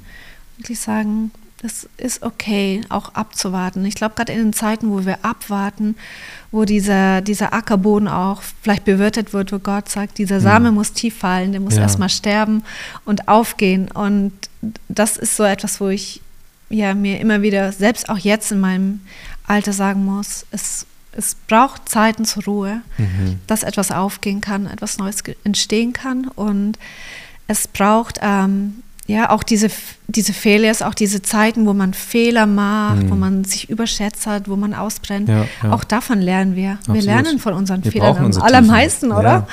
Und, und, wissen, das mache ich jetzt nicht mehr. Und genau, das war eine sehr lehrreiche Zeit auch für uns. Ja. Ist es auch etwas, was du als Mutter dann weitergegeben hast an deine Kinder? Ich hoffe. ich hoffe, dass sich ja. das eine oder andere abschauen konnten mhm. oder, oder sagen, das habe ich gesehen, das hat nicht funktioniert oder das hat mich inspiriert. Also natürlich hofft man, dass die Kinder aus dem einen anderen was mitnehmen, ja. Mhm. Aber definitiv würde ich, ich würde ihnen zum einen ermutigen, das tue ich jetzt immer noch, zu sagen, geht ins Ausland, macht eure Auslandserfahrungen, mhm. lernt andere Kulturen, erweitert diesen Horizont. Ähm, und gleichzeitig lenkt diese Schritte Partnerwahl und, und euer Fundament legen, macht das früh. Ja. Weil ja. das machst du, wenn du das mit ja, später im Leben ist, hast du schon so viel Verletzung mhm. hinter dir, dass ich sage, ich, wünsche ich ihnen, dass sie das früh, mhm. dieses Fundament legen. Mhm. Ja. Verstehe, verstehe. Ähm, mal um ein bisschen mehr darauf mhm. einzugehen, Erziehung und Muttersein, Kinder zu haben in diesem Duett als, als Elternpaar, ähm, wie, wie habt ihr eure Rollen in dem Sinne definiert ähm, oder gefüllt dann? Habt ihr das äh, sehr, sehr abgesprochen getan und irgendwie strategisch geplant oder ist es organisch gekommen? Du hast schon erzählt, du warst viel zu Hause, ähm, Eddie war viel am Arbeiten und dennoch, wie habt ihr euch dort gemacht, sage ich mal, mhm. als Eltern, ähm, um das Beste euren Kindern weiterzugeben mhm. und auch vielleicht die Einzigartigkeit weiterzugeben, die ihr als Mama und Papa äh, auch nur geben könnt. So. Ähm, genau, kannst du uns da ein bisschen mhm. mit reinnehmen? Wenn, wenn du so zusammenkommst, realisierst du noch nicht, wie unterschiedlich du bist. Mhm. Du denkst, wir ticken ja gleich. Ja. und dann startest du Familie und dann merkst du, oh, wieso macht er das jetzt oder wieso mache ich das jetzt? Mhm. Oder dann verarbeitest du in deinen 20ern verarbeitest du eh, glaube ich, deine eigene Erziehung erstmal ganz intensiv mhm. und gehst dann nochmal durch, was mir passiert, wie war das für mich, wie, was will ich jetzt für meine Kinder? Ja. Oder was gibt mir Orientierung? Oder was ist mein Default, warum mache ich das dauernd? Mhm. Und Eddie kam aus einer so konservativen, strengen Erziehung. Also Eddie war so anders. Der hat bis, ich glaube, 15, 16 seine Eltern gesiezt. Der war sehr, wurde sehr, sehr oh, streng erzogen. Okay. Ähm, herzlich, aber ja. mit Abstand. Und ich, ich hatte ein chaotisches Familienleben, in dem Sinne, meine Eltern haben laut gestritten vor uns. Also wir mhm. hatten ähm, zwei verschiedene Welten. Ganz ja. zwei verschiedene Welten. Und das zusammenzufügen hat schon viel Gespräch auch gebraucht. Mhm. Und Gott sei Dank auch hatten wir so tolle Leute in unserem Leben, die uns das wirklich gemodelt haben, die mhm. uns in ihr Leben Einblick gewährt haben, wo wir abgucken dürfen, wie macht ihr das? Wir haben viele Fragen gestellt, wir haben ja viele andere Eltern kennengelernt und durften da wirklich unseren eigenen Weg finden. Mhm. Äh, natürlich Erziehung, wie erziehen wir, wie strafen wir, strafen wir überhaupt? Also es waren alles Themen, mhm. die wir für uns durchdeklarieren mussten, was passt zu unserer Familie. Und ähm, dann hast du wieder Regrets oder sagst, das hätten mhm. wir jetzt nicht machen sollen, das war mir zu hart oder war mir zu weich. Mhm. Aber es gab so zwei Erziehungstipps, die ich glaube für mich wirklich ausschlaggebend waren. Der eine war, ein Ja ist ein Ja und ein Nein ist ein Nein. Mhm. Okay. Und der andere war, du bist jetzt nicht Freund deiner Kinder, sondern das kommt später. Mhm. Jetzt bist du Mutter und Erzieherin. Mhm. Und sie brauchen das auch in genau. der Zeit, ja. Und das hat mir schon geholfen, dass ich nicht das Bedürfnis hatte, meine 16-jährige Tochter zu befreunden, mhm. sondern da waren einfach, da war ich auch mal die Ungerechte und die strenge Mama und warum machst du das und alle dürfen, mhm. nur ich nicht. Aber ich wusste, wenn, wenn ich das jetzt gut mache, wenn ich die Erziehung gut hinkriege oder mhm. wir zusammen als Paar, dann haben wir hinten, nach hinten raus hoffentlich Freundschaft mhm. und, und Enge und das Familienleben, das wir uns eigentlich wünschen. Und du mhm. träumst dir auf diese Zeit hin. Ja wie wird das später, wenn die erwachsen sind? Das war immer so unser Traum. Wie, mhm. werden, wie werden wir dann sein als Familie? Und das ist genauso schön oder viel schöner gekommen, als wir mhm. uns das mhm. vorgestellt haben.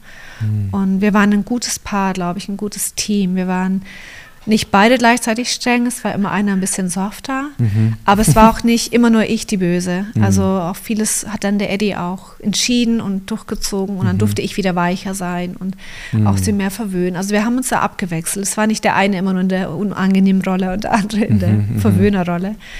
Aber wir haben viel Zeit mit ihnen verbracht, auch Eddie und die Jungs haben es gefeiert, Samstag Wertstoffhof, das war denen ihre Zeit. Dann haben sie mm. noch, was weiß ich, Donuts mhm. gekauft und Carlots Autos angeschaut mhm. und einfach viele kleine Trips im Alltag mit den mhm. Kindern, viel Zeit, wann es ging, mit ihnen verbracht. Mhm. Und auch für jedes Kind einzeln Zeit zu haben und einfach, wir waren nicht Eltern, die viele Hobbys hatten oder viel weg waren. Wir waren einfach mhm. Family und es hat sich ausgezahlt oh. für uns. Mhm. Wow. Ähm, was glaubst du, ist die größte Lektion für dich gewesen, ähm, als du Mutter wurdest? Hm. Ich glaube, die größte Lektion war, Gott, Gott in dem Ganzen zu erleben. Mm, okay. Zu beten. Das war mir wichtig. Ähm, aufgewachsen eben im Atheist, atheistischen Haus, ich hatte niemanden, der jemals für mich gebetet hat. Mhm. Meine ganze Kindheit hat niemand für mich gebetet. Mhm. Und das war für mich ein Privileg. Das war etwas, wo ich von Anfang an, vom Zeitpunkt, wo ich wusste, ich bin schwanger, ändern konnte. Ich mhm. konnte für dieses Wesen in mir, das heranwuchs, jetzt beten. Und das hat mich unglaublich befreit. Mhm. Zu wissen, es liegt nicht an meinem Können, wie dieses Leben verläuft. Es liegt in Gottes Hand. Ja. Und ich darf ihm das jetzt geben. Und ich habe viel für meine Kinder gebetet und ich habe von Anfang an für meine Schwiegerkinder gebetet. Parallel, weil ich immer denke, mhm. meine Kinder haben heute den ersten Tag in der Schule. Wer weiß, vielleicht hat meine mhm. Schwiegertochter heute auch den ersten Tag in der Schule. Mhm. Ich durfte viel beten und ich hatte die Zeit zum Gebet und ich hatte eine Kirche, die mich da angeleitet hat und mhm. das encouraged hat. Und von dem, der größte Unterschied, die größte Hoffnung war für mich Gebet. Zu mhm. wissen, heute war kein guter Tag, aber morgen kann besser sein. Oder Ja. Herr, was ich falsch mache, das kannst du wieder gut machen. Ja, Also sie in Gottes Hand zu legen, war eine Riesenentlastung, ist heute noch. ja, Wenn ich nicht beten könnte, ich wüsste nicht, ich weiß nicht, wie Menschen Familie leben ohne Gebet. Ich, Mhm. ich könnte es mir nicht vorstellen, es wäre zu groß, eine Last für mich, mhm. dieses, das tragen.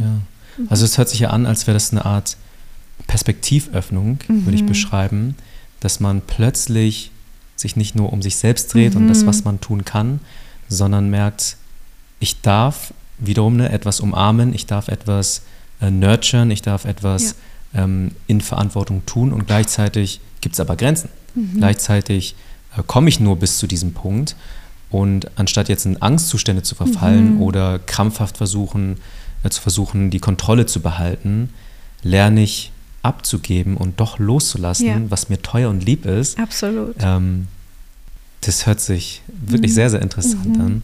Glaubst du oder würdest du das als die eine Charakteristik, äh, Charakteristik beschreiben ähm, in der Natur einer Mutter? Oder was sind so Mhm. die Top zwei Punkte? Das Gebet als Charakteristik dazu, ähm, dieses, dieses Sorgen. genau, das Sorgen, Mhm. sich, sich positiv um Mhm. jemanden zu sorgen Mhm. oder in Fürbitte wahrscheinlich sogar sich Mhm. um, um jemanden äh, zu sorgen, ja. Ich glaube, wir sind so angelegt. Mhm. Wir sind so angelegt, diese Last nicht allein zu tragen. Wir sind so angelegt, für unsere Kinder das Beste zu wünschen. Und ich denke auch Mütter, die vielleicht Gott noch gar nicht kennen, haben diese Gedanken, Mhm. diese Wünsche und wissen vielleicht nicht, wohin sie sie richten können oder wissen nicht, wohin mit ihren Ängsten. Mhm. Aber sobald du Mutter oder Vater bist, kommt ein unglaubliches, eine unglaubliche Wucht von Gefühlen und Emotionen Mhm. auf dich zu. Und die können dich entweder überrollen oder du schaffst es, Gott abzugeben. Mhm. Und zu wissen, ich bin jetzt für eine gewisse Zeit eingesetzt in, dieses, in diesem Leben, Mhm. Ähm, in diese Rolle. Ich habe diese Verantwortung für diese, für diese Menschen und ich darf sie gleichzeitig Gott zurückgeben. Sie sind Mhm. nicht mein Eigentum. Das hat mir auch geholfen, nicht in diese Falle zu verfallen, die gehören mir Mhm. und zu manipulieren, Mhm. sondern das ist eine kostbare Leihgabe Mhm. und ich tue mein Bestes. Ich, ich gebe sie Gott zurück in dem Mhm. Moment. Also als wir bei jeder Geburt, als unsere Kinder geboren wurden, habe nicht ich das Baby zuerst bekommen, sondern Eddie nahm das Baby und hat für es gebetet und Mhm. hat für unsere Kinder gebetet. Und es war mir immer wichtig zu sagen, wir wollen sie erstmal segnen und wir wollen sie Gott zurückgeben, Mhm. bevor ich es nehme und, irgendwie in die Versuchung komme zu sagen, das ist jetzt meins. Mhm. Das ist Mhm. nicht meins, es ist wirklich ein Geschenk Gottes. Mhm. Und ich lasse sie los und das hilft mir, nicht zu klammern, keine diese Affenliebe Ja, zu entwickeln, zu sagen, dass euer Leben muss jetzt mir gefallen, sondern Mhm. zu sagen, euer Leben ist noch nie mein Leben gewesen. Mhm. Ich habe euch begleiten dürfen. Ich euch nie besitzt. Ich ja. habe euch, ja, ihr wart nicht mein ja. Besitz. Ja. ihr wart nicht mein Besitztum. Mhm. Und das hat mir eine unglaubliche Last abgenommen. Auch zu wissen, dass Gott es maximal in dem Leben meiner Kinder Mhm. investiert. Ich muss, ich muss das nicht alles regeln, weißt du? Es gibt Mhm. die Gefahr, dass du als Eltern versuchst, alles in die Wege zu leiten, mit dem Mhm. Lehrer so zu sprechen, die richtigen Schulen, dies, das. Und dann kannst du dich, da kannst du dich richtig aufreiben, das kann Ja. dich verrückt machen. Oder du kapitulierst von Anfang an und denkst, ich kann das eh nicht, ich mache das Mhm. nicht gut genug. Aber ich hatte, ich hatte ja diesen Herrn, der bei mir durch dick und dünn geht. Und ich Mhm. wusste, Gott ist mehr investiert und liebt diese Kinder mehr als ich. Mhm. Und deswegen durfte ich im Gebet immer wieder ihm geben und diese Leichtigkeit zurückbekommen.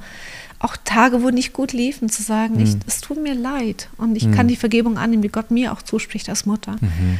Und die Freude ganz neu empfinden, dass, dass ja, Mhm. ich sie begleiten darf, aber eines Tages gehen sie ihre eigenen Mhm. Wege. Ja. Wow, ja, das hört Mhm. sich, wie gesagt, an, als, als wäre das etwas, wo ein Zuspruch da ist, Mhm. unabhängig von einem selbst und seiner eigenen Leistung. Ja. Dieser Zuspruch beflügelt aber und nicht, äh, Mhm. nimmt dir nicht etwas weg. Mhm. Und ähm, man darf dann mit Kraft, mit Hoffnung, mit ähm, Motivation, glaube ich, da hineingehen und sagen, Mhm. okay, ich gebe jetzt mein Bestes, Ja. weil ich weiß, es ist nicht von mir abhängig und ist auch gut so, Mhm. aber ich darf meinen Beitrag leisten. Ja. Absolut. Ähm, wow. Ja, ich glaube, hier werden ganz, ganz weise Dinge äh, gedroppt, so für, für die Erziehung und ähm, Muttersein und äh, Elternsein. Ähm, richtig schön zu hören. Ähm, wir haben genau über deine Family gesprochen. Wie bist du denn jetzt mehr in dieses, ich sag mal, selbstständige, kreative mhm. gekommen? Ähm, du hast davor schon gesagt, ihr habt in Kanada sehr viel zusammen äh, versucht, gemacht und auch, und, äh, auch wirklich ausgeführt so. Ist es schon seit Anfang an da gewesen, immer wieder mal, ich sag mal, nebenbei was zu machen, mhm. ähm, so gut es ging mit, mit den Verantwortungen, die da waren im Leben? Oder hat sich das erst sehr spät entwickelt bei dir? Rückblickend würde ich sagen, war es von Anfang an da. Mhm. Durch das, dass meine Kindheit in dem Sinn nicht, wie soll ich sagen, ich hatte viel Zeit. Mhm. Mir war auch oft langweilig. Wir haben nicht viel unternommen. Ähm, habe ich einfach viel Zeit zum Träumen gehabt, zum mhm. Beobachten, zum mir Sachen vorzustellen. Ich wusste, ich hatte damals gab es so einen Möbelhauskatalog, den habe ich rauf und runter angeguckt. Je, jedes Detail in diesem Katalog okay. habe ich verinnerlicht. Also ja. ich hatte diese Zeit als Kind. Mhm. Ich war nicht in tausend Sportaktivitäten, wir hatten nicht das Geld dazu. Ich war mhm. viel zu Hause und ich hatte Zeit für diese Dinge mhm. und ich habe, glaube ich, eine starke Beobachtungsgabe entwickelt. Mhm. Und die hat sich einfach ja immer mehr mehr ausgeprägt. Ich, mhm. In meinem Beruf musste ich beobachten und ähm, und das durfte ich dann immer wieder umsetzen. Also wir haben früh ein eigenes Haus gekauft. Mit 24 haben wir das erste Haus gekauft mhm. in Kanada und durfte ich mir einfach austoben und mhm. schön machen, gestalten und zu Hause bauen. Und ähm, rückblickend total verrückte Farben gestrichen an den Wänden und einfach viel mhm. probiert und Zeit mhm. gehabt, einfach das schön zu machen und durch verschiedene Reisen immer wieder einfach beobachtet, wie mhm. andere sich einrichten oder was. Auch, glaube ich, immer wieder diese Bilder im Kopf gemacht ja. ähm, und über Farben, Formen, Kompositionen gelernt, ja, ja. nachgelesen.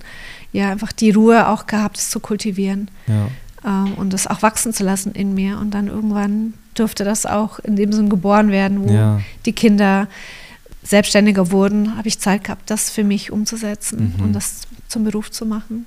Ja, krass. Ja. Ja, also wie schon an, äh, anfangs erwähnt, ähm, das ist jetzt nicht zusammengeschustert, glaube ich, hier und mhm. auch nicht nur hier, sondern alles, glaube ich, was du tust, sondern es, es ist irgendwo die Summe von dem, was du mhm. erlebt hast, was du aufgenommen hast, beobachtet hast.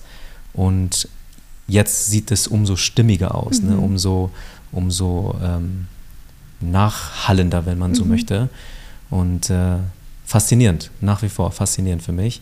Ähm, in dem Ganzen, wie, wie hast du dann oder willst du ein bisschen mehr eingehen auf vielleicht Projekte? Gab es Punkte in deinem Leben, wo du sagst, okay, jetzt starte ich durch, kauf mir eine Kamera zum Beispiel mhm. oder ähm, ich fange an, das, das ähm, lukrativ zu gestalten, dass es nicht nur für mich mhm. persönlich ist, dass es mhm. meine Heimat ist, sondern dass ich äh, an Renting denke und so weiter und so fort. Mhm.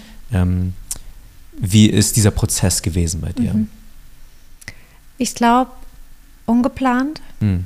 Ich hatte das, ich hatte keinen Grand Plan, so ein, irgendwie so einen Fünf-Punkte-Plan und äh, so wird das ungefähr sein in zehn ja. Jahren. Also ich habe einfach Stück für Stück angefangen, mich da hinein zu arbeiten, hinein zu träumen, hinein zu investieren und Gott sei Dank Leute gehabt, die das ermutigt haben, gesehen haben, gesagt haben, Peter, mhm. jetzt mach das mal beruflich oder verlang mal was dafür oder mhm. meld mal ein Gewerbe an. Also ich glaube, aus meinem, aus meinem natürlichen, vielleicht auch aus meiner Kindheit her, hatte ich nicht dieses Selbstbewusstsein zu sagen, ah, ich werde jetzt mal Fotografin oder mhm. ich werde dies, das, sondern das war für mich fast unerreichbar. Das, war, das haben alle mhm. anderen geschafft, nur ich mhm. das für mich gar nicht so kommen sehen. Und Gott sei Dank habe ich diese Person gehabt, die gesagt haben, ich sehe da was, du kannst das, mach das mhm. mal.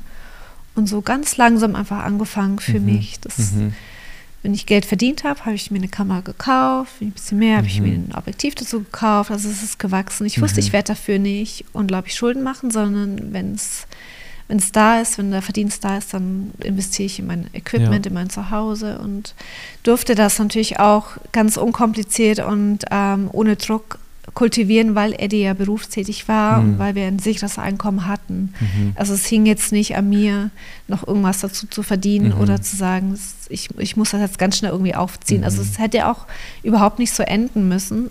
Mhm. ich war einfach entspannt und die Entspanntheit hat mir geholfen, auch kreativ zu mhm. sein und rückblickend kann ich einfach nur staunen. Jetzt bin ich seit zwölf Jahren in diesem Business, was, mhm. was ich erlebt habe, wo ich war, wo ich hingereist bin, was ich für. Kunden habe. Immer wieder Aufträge bekommen, wo ich dachte, krass, jetzt fliegen die Models ein von überall mhm, her mhm, und das ist eine richtig tolle Produktion. Ich führe jetzt die Fotografie aus und es liegt jetzt alles an meinem Können und mhm. wieder Gott sei Dank kann ich beten und jedes ja. Projekt in Gottes Hand legen und ja. sagen, ich brauche jetzt Kreativität, ich brauche jetzt mhm. technisches mhm. Verständnis und Gott hat sich immer gnädig erwiesen. Ja, und es hat alles immer gut geklappt. Was mhm. ist die vielleicht überforderndste Situation gewesen mhm. in, äh, in diesem Werdegang, äh, was jetzt ein Projekt äh, betrifft? Und wie bist du da in dieser Situation umgegangen? Mhm. Ein, an eine überfordernde Situation hatte ich, glaube ich, mal vor vier, fünf Jahren, als ich einen technisch, technischen Fehler gemacht okay. habe in der Kameraeinstellung. Und oh. hinterher dachte, oh, okay, was das Schlimmste, was passieren kann, ich muss das ganze Shooting neu machen ja. und alle neu bezahlen und, ja. äh, oder beziehungsweise ja, verdienen nichts und muss die Flüge nochmal bezahlen. Ähm, da ist mir dann schon das Herz in die Hose gerutscht. Ja. Aber zum Glück konnten wir das alles retten. Und es war gar nicht so schlimm, wie ich dachte, aber das hat mir eine Heide Angst gemacht. Mhm. Erst mal im ersten Moment rutscht dir dein Herz in die Hose und mhm. denkst, ich habe eine Anschallung verpasst und das nicht scharf geworden oder so. Aber ähm, ja, ich glaube immer wieder diese Last, äh, das hängt so ein bisschen an mir jetzt, dass dieser Tag gelingt. Mhm. Ähm, und gleichzeitig zu wissen, es ist nur Fotografie. Hm. Es, ich ich mache kein Brain Surgery, es ist nichts. Hm. Es ist, weißt mhm. du, in dem Sinn kein Leben und Tod ja, von mir abhängig. Ja. Es ist nur kreativ. Und natürlich wirst du den besten Job machen und das schönste Ergebnis, aber hm. gleichzeitig dich immer wieder zu erinnern, gib dein Bestes und mach mal eine Pause und trink mal selber was und ja. komm mal runter und es wird schon gelingen. Und, und mich auch nicht verrückt zu machen. Mhm. Ich ja, ich versuche mir nicht so verrückt zu machen. Mhm. Genau. Sondern einfach darauf zu vertrauen, dass es klappt. Bist du ein verkaufter Mensch? Ich weiß gar nicht. Ich glaube schon, ich glaube, weiß nee. ja, so dazwischen. Nicht okay. übermäßig, aber ich bin schon ein Denker, ja. Ja, mhm. ja. Okay. Was hilft dir denn abzuschalten? Schlafen. Hm. Ich schlafe viel. Sehr wichtig, ja. ja du schläfst viel, was bedeutet das? Also ich gehe auch mal früher ins Bett oder früher habe ich öfters mal einen Mittagsschlaf gebraucht, einfach mhm. mal ja, Kopf ausschalten. Ja. Genau. Okay. Hast du da eine, eine, Zeit, die du versuchst einzuhalten, dass du immer auf deine acht, neun Stunden kommst? Ja, ich versuche das, ja. definitiv. Okay. Und mir hilft die Selbstständigkeit unglaublich. Ich muss nicht um acht mm. irgendwo im Büro sein. Mm. Ich kann auch mal ausschlafen und meinen Tag so zu gestalten. Ja. Was ich definitiv versuche die letzten Jahre, ist meine Vormittage freizuhalten. Mm. Dass ich, ich habe keinen Druck, den Computer hochzufahren um 10 Uhr morgens. Mm. Ich arbeite aber auch mal bis, bis 21 Uhr abends. Also ich, ich bin da ziemlich, ich schaue mal, wie es mir geht. Ja. Und ähm, wenn ich zwei Tage nichts tue, tue ich zwei Tage nichts. Ich mache mir da keinen Stress mhm. mit irgendwas. Und ähm, meine Morgende sind entspannt. Ich verbringe viel Zeit im Gebet. Mhm. Ich möchte mindestens ein, zwei Stunden am Tag im Gebet verbringen. Mhm. Eine Stunde morgens, okay, Stunde abends. Ja. Das hilft mir runterzukommen. Ich schreibe Sachen nieder. Ich schreibe Sachen auf. Ähm, ich lese viel, das mhm. hilft mir. Es hilft mir wirklich in meinem Schlafzimmer eine Ecke für mich einzurichten, zu sitzen mit meinen Büchern, meiner Bibel mhm. und einfach nur, einfach nur da zu sein in Gottes mhm. Gegenwart und zu connecten. Zu ja. connecten, meinen Secret Place zu connecten und zu sagen, alles wird gut, alles ist mhm. gut. Und, und Gott zu genießen in dem Moment, mich ja. nicht verrückt zu machen. Mhm. Wow. Ähm, würdest du sagen, bist du gerade in so einer in so einem Sweet Spot unterwegs. Ja. Dinge laufen. Ja. Du hast eine gewisse Art und Weise zu dir gefunden. Du mhm. weißt, wo du energetisch drauf oder wie du energetisch drauf mhm. bist, wo du auftanken musst, wo du abschalten kannst, mhm. ähm, wo du richtig reinbutterst und produktiv mhm. bist. Ähm, glaubst du, du bist in einem Sweet Spot? Ich glaube schon. Hm aber ich denke immer, dass ich in den besten Jahren meines Lebens bin. Das denke mhm. ich jedes Jahr. Mhm, mhm. ich glaube schon, weil ich einfach so viel Grund zur Dankbarkeit habe. Mhm. Und ähm, ja, ich definitiv. Es läuft nicht alles immer rund, ja. aber ich finde immer, wenn das meiste rund läuft, dann kann man immer ein Thema mal haben, wo man sagt, da geht man ja. noch mal ein bisschen. Es steht im Verhältnis. Genau, ja. steht im Verhältnis. Und mhm. ich habe nicht den Anspruch, dass alles gut läuft. Also mhm. ich habe, ich weiß, das Leben ist so ähm, wankel, wankelhaft in dem Sinne, es kann jederzeit alles passieren. Deswegen ja. ähm, bin ich dankbar für das, was gut läuft mhm. und ähm, nehme wirklich alles leicht. Ich halte alles leicht in meiner Hand. Mhm. Selbst unser Zuhause, weißt du, ich denke mir dann, hier werden noch viele andere Familien eines Tages leben. Mhm. Das Zuhause lebt länger als ich auf dieser Welt mhm. und deswegen, ich versuche nichts krampfhaft festzuhalten mhm. und Leute sagen immer, was ist dein Ehetipp? Sag ich, einfach nett sein zueinander. Ich meine, es ist nicht so kompliziert. Ja, das ist ein guter, den merke weißt ich. Einfach, einfach nett, sein, ja. sein, und dankbar sein mhm. und ein offenes Haus haben und, mhm. und die Beziehungen mehr schätzen, als was ich verdiene oder auf dem Konto habe oder mhm. was ich mir kaufen möchte. Ich lebe schon gerne im Moment. Ich liebe mhm. es, wenn Leute hier in unserem Zuhause sind, wenn sie uns besuchen. Wir hatten jetzt gerade jemand vier Monate bei uns wohnen. Es war eine richtig schöne Zeit für ja. uns. Und das genieße ich. Das ist mhm. definitiv mein Sweet Spot. Mhm. Beruflich läuft es gut, da bin ich aber auch jedes Jahr überrascht. Ich bin mhm. so überrascht für all die mhm. Anfragen, die jedes Jahr kommen, weil ich mir denke, keine Ahnung, wie die mich finden. es läuft.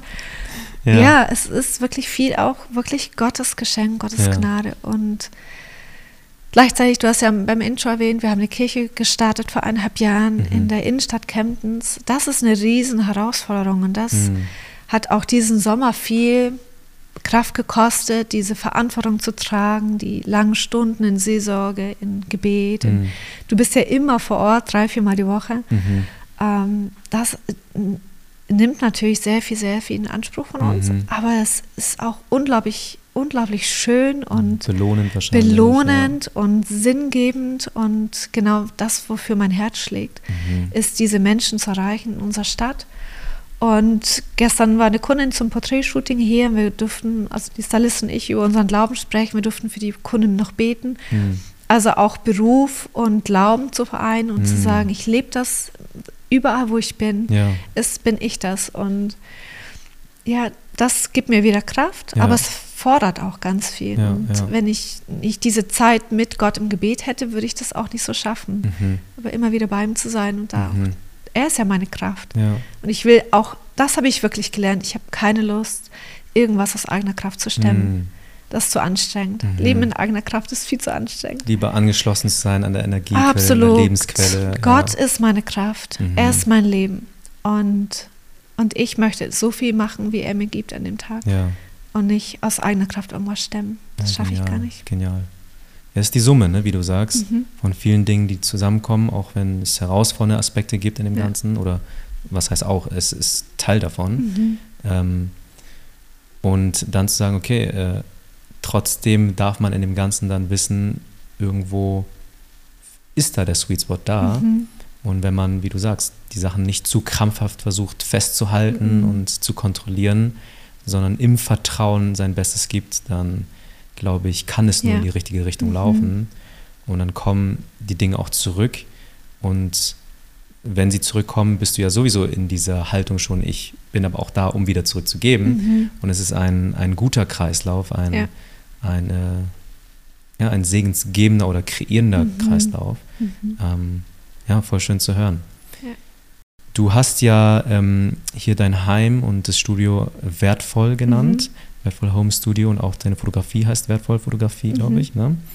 Ähm, ich glaube, das, das, äh, das ähm, oder der Name ist irgendwo Programm schon an der Stelle. Ähm, aber magst du uns vielleicht da reinnehmen in die Namensfindung, beziehungsweise was die Bedeutung dahinter sein soll? Mhm.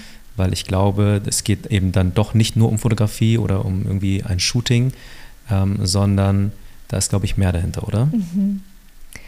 Wertvoll natürlich, weil die Dinge mir wertvoll sind, die mhm. Personen, mhm. die Menschen, die in mein Leben kommen, die Arbeit mir wertvoll ist, das Leben wertvoll ist. Mhm.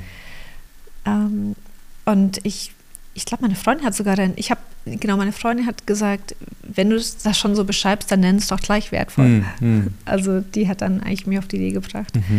Mhm. Ich wusste, ich dachte, ja, wie, wie könnte man das nennen? Ich wollte es jetzt nicht Peter Reger fotografieren. Ich wollte, glaube meinen Namen gar nicht so öffentlich ja. irgendwo haben, auch vielleicht aus, sogar aus der Angst heraus, was ja. wenn ich in vier Jahren sagen muss, hat nicht geklappt, sondern einfach sagen, okay, wie könnte ich das nennen? Mhm. Und wertvoll ist wirklich Programm geworden bei uns, mhm. voll interessant, ja.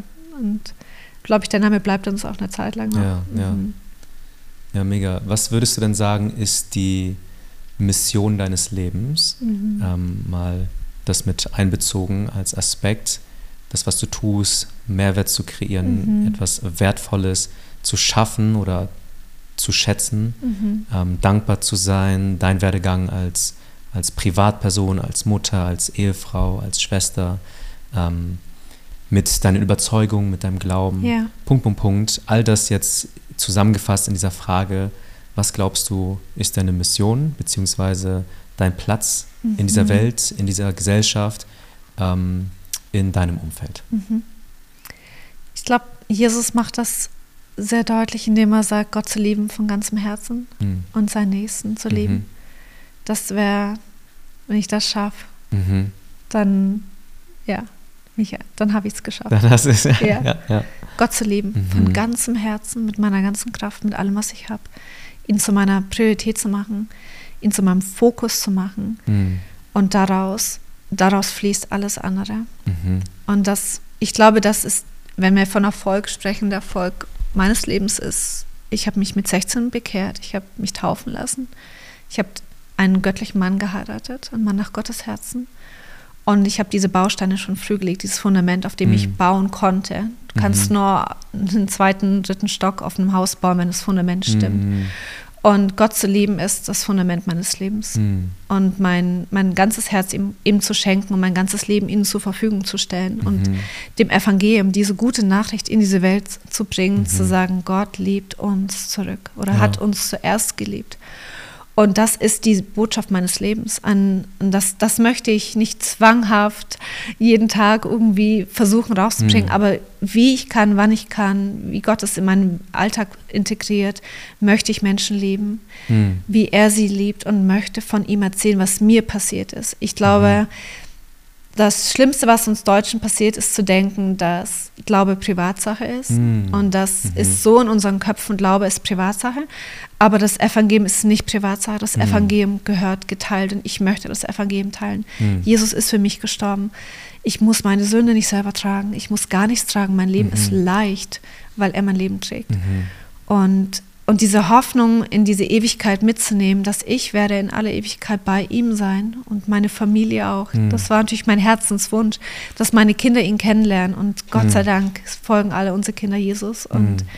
sind ein fester Bestandteil äh, auch von Kirchen und, und stehen fest im Glauben. Das ist für mich die größte Ja, Freude. ja. Und das möchte ich, das ist mein Lebensfokus. Ich habe keine anderen Träume für mein Leben. Ich habe keinen Mhm. Plan B. Ich habe keine Zukunftsvisionen, Wünsche. Ich will nichts Besonderes mehr kaufen, Mhm. gönnen. Ich brauche keine fetten Urlaube. Ich will Gott lieben und ich will Mhm. mich überraschen lassen, wo mein Leben noch hinführt, weil er hat so viel bessere Pläne als ich. Ja, ja. Ich hätte mir das Leben hier nicht ausmalen können. Das ist seine Vision. Das Mhm. ist nicht, was ich mir erarbeitet habe, weil Ja, ich so ja. schlau war, sondern ich habe einfach gesagt, hier bin ich, füll dieses Gefäß, ja. mach mit mir, was du willst und ich bin zufrieden, was kommt. Mhm. Und Gott überrascht mich Jahr für Jahr. Mhm. Ich hätte nie, niemals gedacht, wir würden eine Kirche gründen. Das Mhm. habe ich nie für mich, ich dachte, ich bin kein Kirchengründer. Mhm. Gott hatte andere Pläne. Und wer weiß, wer weiß, was noch kommt. Ja, ich bin ja. offen für alles, ja, solange er mit mir ist. Ja. Ich habe in meiner ähm, letzten Predigt in der pastoralen Stelle, die ich Mhm. hatte, sehr ähnliches auch gesagt und mit eingebaut. Und unter anderem ist es auch, ich sag mal, die Grundlage dieses Podcastes. Ne, die Kunst, Mensch zu sein, beginnt eben doch damit, sich nicht auf sich selbst zu konzentrieren, Mhm. sondern auf denjenigen, der der Autor des Lebens ist. Ne? Absolut. Der ganz genau weiß, wie Ja. das Leben funktioniert Absolut. und der nicht in der Schublade denkt und sagt, ja, das Mhm. ist jetzt hier eine religiöse Sache und Mhm. die machen wir jetzt auf die Schublade oder diese Box, sondern eine ganzheitliche Perspektive Mhm. hat, ähm, eine ganzheitliche Vision für das Leben Ja. und auch das Zusammenspiel von Gesellschaft, Welt, Kultur, Punkt, Punkt, Punkt. Und in dem Ganzen, wenn wir es schaffen, unseren Blick von uns selbst abzuwenden Mhm. und von unseren Problemen und unseren Sorgen und anfangen, wie du sagst, äh, ne, anders beschrieben, Gott zu lieben, Mhm. oder ihn aufzusuchen, ähm, sich auf ihn zu konzentrieren, dann wirst du automatisch dich selbst finden. Ja. Dann wirst du automatisch hineingeführt in den Sweet Spot Ja. und merkst dann, irgendwie in der Retroperspektive oder dann in einem dankbaren Moment, oh, mhm. irgendwie läuft alles sehr, sehr gut mhm. und ich bin dankbar und ich darf einen Traum gerade leben mhm. und nicht nur von etwas träumen, weil es scheinbar doch nicht von mir alles abhängt, ja. weil nicht ich alles oder alle Fäden in der Hand haben muss. Und ich glaube, das ist, ist etwas, was ähm, wir alle entdecken dürfen und was nicht nur bestimmten Leuten mhm. ähm, gegeben ist oder für die vorbereitet ist. Und deswegen glaube ich, es ist eine sehr, sehr spannende Reise für jeden Einzelnen zu sagen, was ist, wenn wir anfangen, ganz neu das Leben zu überdenken, indem ja. wir Menschsein erlauben mhm. und Menschsein zu auszuleben, beginnt damit eben denjenigen zu finden wahrscheinlich, mhm. der das Menschsein erfunden hat. Ja. Und ähm, ja, deswegen glaube ich, ja. ist sehr, sehr gut von dir zusammengefasst ja. worden und beschrieben. Ja. Von dir auch. Danke. Richtig gut, preach it. preach it. Yes. ja, ja. Diese Leichtigkeit, dieses hm. leichte Joch, Jesus sagt, mein Joch ist leicht. Hm. Und das möchte ich erleben. Mhm. Ich muss nicht diese ganze Last der Welt tragen. Ich muss das nicht komplizierter machen. Und wir sprechen von wertvoll, weißt du, wir von diesen Werten, aber wir vergessen, wer ist denn der Wertegeber? Mhm. Den vergessen wir so oft. Wo kommt denn das alles her? Mhm. Und ich habe ihn so in so vielen Dingen in meinem Leben erlebt, wenn mhm. wir für kranke Kinder gebetet haben, wenn wir für unsere Ehe gebetet haben, wenn wir für Weisheit gebetet haben. Gott ist so erfahrbar und das würde ich nie wieder eintauschen. Mhm. Und ich weiß, ich bin viel zu fehlerhaft, um das selber zu. Ich kriege dieses Leben nicht hin, ich kriege diese Ehe mhm. nicht hin alleine, ich kriege diese Erziehung nicht hin, ich kriege gar nichts hin. Ohne ihn kann ich gar nichts mhm. und ich bin gerne abhängig von Gott mhm. und weiß, er hält mein Leben in der Hand, er liebt mich und wie du sagst, es ist nicht nur, weil er mich irgendwie besonders rausgepickt hat, ja. sondern das hat er für jeden von uns. Und es liegt an uns, ihm zu lassen. Er sagt, wer mich sucht, der wird mich finden. Und mhm. das habe ich gemacht. Ich habe ihn mit 16 gesucht. Und rückblickend bin ich so froh, dass Leute mich angesprochen haben, weil ich habe das später auf den Kirchen mitbekommen, dass so in der Jugendgruppe hieß dann, ja, die sind meine Schulkameraden, dann erzähle ich mhm. nichts, die sind doch zu cool, die brauchen Jesus nicht. Ich meine, ich bin so dankbar, dass jemand mich angesprochen hat. Ich war das typische Mädchen, das heute keiner mehr anspricht wo vielleicht alle dachten, die, die, der geht sehr gut. Mhm. Und ich bin so froh und ich habe dieses, selbst als ich mich auf diesen Podcast vorbereitet habe, dann dachte ich, vielleicht hört eine, ein Mädchen zu, wie ich damals, mhm. Die das jetzt hören muss, dass Gott sie liebt und dass es ein Leben gibt außerhalb mhm. diesem typischen Leben, was ja, man so ja. denkt, das passiert mir jetzt oder das ist jetzt für mich vorprogrammiert. Mhm und die, die diese Sehnsucht spüren, diesen Ruf spüren. Und ich wünsche mir, diese 16-jährigen Mädchen frühzeitig zu erwischen, zu sagen, mhm. komm da raus aus dieser Beziehung, aus dieser Falle, das Beziehung, toller Körper, die, die und jene Essstörung, mhm. weißt du, diese Sachen, wo man so typisch reinfällt, weil man dieses Loch füllen muss, ja. das ja da ist. Und man merkt, es wird nicht gefüllt. Egal, was ich mir kaufe, das Loch geht nicht weg. Mhm. Egal, welche Beziehung ich habe, ich fühle mich immer noch leer. Mhm. Und nur Gott kann das füllen. Und wenn wir Gott finden, das war mein, das war wirklich das, der größte Schatz in meinem Leben. Ich habe ihn frühzeitig finden dürfen. Mhm. Und, und ich, er ist der, der mir Ruhe gibt, Frieden gibt, Perspektive gibt. Er, er füllt dieses Loch in mir aus. Nicht mein mhm. Mann, nicht meine Kinder. Er tut es. Und das die Grundlage halt. ist ja. meine Grundlage. Er ist mein Alles. Ja. Und ich Und bin Rest so gespannt. Ist Bonus. Ja, der Rest ist wirklich ja. Bonus. Und weißt du, ich habe nichts verdient und das ist mhm. mir so bewusst. Ich habe nichts verdient. Und diese, dieser Anspruch, dass es mir gut gehen muss, den habe ich nicht. Wir, was haben wir denn verdient? Wir haben einen Platz in der Hölle verdient. Mhm. Das ist alles, was wir verdient haben. Wir mhm. sind nicht gut genug für irgendwas anderes. Mhm. Und alles andere ist doch Bonus. Mhm. Alles, was er uns schenkt, jeden Tag, ist Bonus. Ja, Deswegen ja. dürfen wir alles dankbar aus seiner Voll. Hand nehmen. Absolut, ja. absolut. Genial zu hören, ey. Ähm, hm, ich überlege gerade. Kunst, Mensch zu sein. Ja. Was hast du denn anfänglich gedacht, als der Podcast gestartet? Also jetzt nicht die Folge, mhm. sondern allgemein, als du es mitbekommen hast.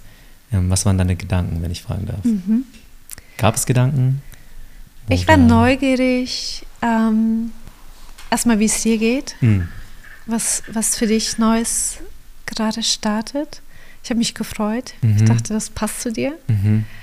Und ich, ich fand das sehr schön, die Idee, dass du ganz unterschiedliche Personen da mit hineinnimmst Ja. und einfach dieses große Bild malst und Mhm. nicht zwanghaft sagst, das wird nur in diese Richtung gehen oder in diese Richtung. Ähm, ich fand es interessant, dass du als ehemaliger Pastor Mhm. einen, einen Podcast machst und habe natürlich gehofft, dass du, äh, ja, ich kenne dein Feuer, ich kenne Mhm. dein Feuer, deswegen äh, ich dachte ich bin gespannt, wie es wie es dir dann geht.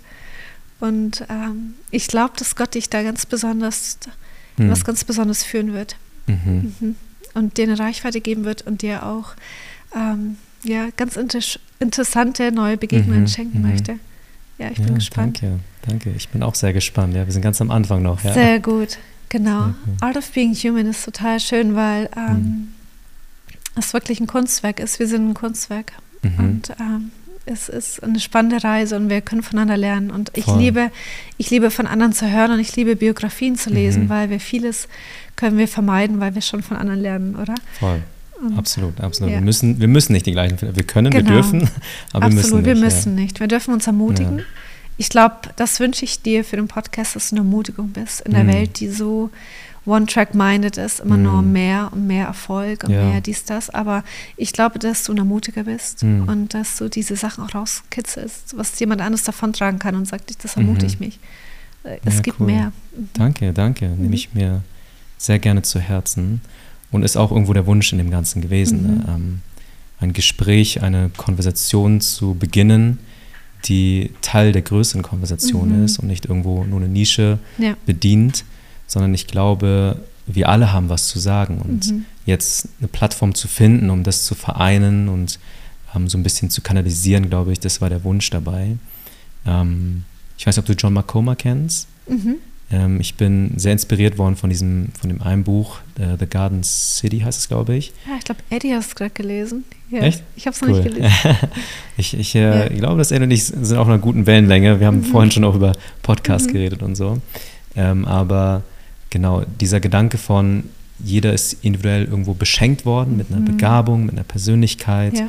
Und das dient aber nicht nur dieser einen Person, Mhm. sondern dieses eben Zurückgeben, dieses gemeinsam jetzt eine Welt zu schaffen, Mhm. ähm, die Gott uns gegeben hat, die wir kultivieren dürfen, die Ja. wir bebauen dürfen sozusagen, äh, das in einer Art und Weise zu tun, die Wert wiederum kreiert. Mhm. Ähm, ich glaube, die Bibel spricht äh, äh, in dieser Sprache von äh, Königreich eines Ja. äh, des Himmels zu schaffen, Mhm. Himmel auf Erden zu bringen, ist nichts anderes als, glaube ich, die beste Version unserer selbst Mhm. irgendwo äh, anzustreben ähm, und die in dem anderen herauszukitzeln, das Potenzial überall um uns herum zu Mhm. entfalten, weil wir, glaube ich, mit, mit Raw Material beschenkt worden sind und jetzt anfangen dürfen, eben das ähm, in diesem Sinne zu bearbeiten und etwas zu schaffen, was Heimat plötzlich wird, Ja. was ähm, ein Safe Place äh, kreiert, was einen Rahmen schafft für Frucht, für Multiplikation, Mhm. für ähm, noch mehr Dinge, die dann dadurch entstehen. Ähm, und ich glaube, das war so ein bisschen eben der ganze Wunsch dabei und aus dem Grund dann die Mhm. verschiedensten Leute, um einfach in alle Richtungen ähm, ja doch vorzu, vorzupreschen, äh, eine, eine positive Stimme zu sein Mhm. in dem Ganzen. Ne? Mhm. Und die Kunst, Mensch zu sein, für uns alle neu und gemeinsam zu entdecken. Ja. Mhm. Ja. Richtig schön. Ja, cool. Hast, hast du eine Abschlussfrage für mich? Eine Abschlussfrage für dich. Wie geht's dir mit Jesus? Oh, wie geht's mir mit Jesus? Mhm. In meinem Glauben bin ich nach wie vor in einer spannenden Phase, Mhm. weil ich äh, Pastor gewesen bin. Und in all dem natürlich, wenn man sich das vornimmt, zu sagen, hey, äh, man will es nicht aufgrund nur der Rolle tun, eine Beziehung zu pflegen Mhm. und so weiter, das trotzdem irgendwo mitschwingt. Ne? Man ist ja Mensch, man kann es am Ende des Mhm. Tages nicht ganz Ja. äh, davon loslösen. Mm, Und ich bin jetzt seit acht Monaten nicht mehr Pastor oder nicht mehr in dieser Kirche Mhm. Pastor. Und äh, fällt mir immer noch nicht so einfach, um ehrlich zu sein. Ne, Ich versuche immer noch meinen Rhythmus zu finden, ähm, weil ich nicht zurück in diesen typischen, ich sag mal, doch auch leistungsgetriebenen. Rhythmus zu kommen. Und nicht nur leistungsgetrieben, sondern auch ähm, ich musste aus jeder, ich musste nicht, aber es war, es war sehr naheliegend, aus jedem persönlichen Erlebnis ein öffentliches Erlebnis zu machen. Mhm. Das mitzuteilen, mhm. ähm, Erkenntnisse, Offenbarungen. Ja. Ähm, und das hat natürlich seine Berechtigung irgendwo, weil das ist ja deine mhm. Rolle oder dein, dein, dein Job oder auch Sweet Spot an einer gewissen mhm. Stelle. Und gleichzeitig ist es jetzt aber nicht der Fall mhm. mehr. Und jetzt einen gesunden Umgang damit zu finden, das äh, ist nach wie vor meine Reise. Das glaube ich dir.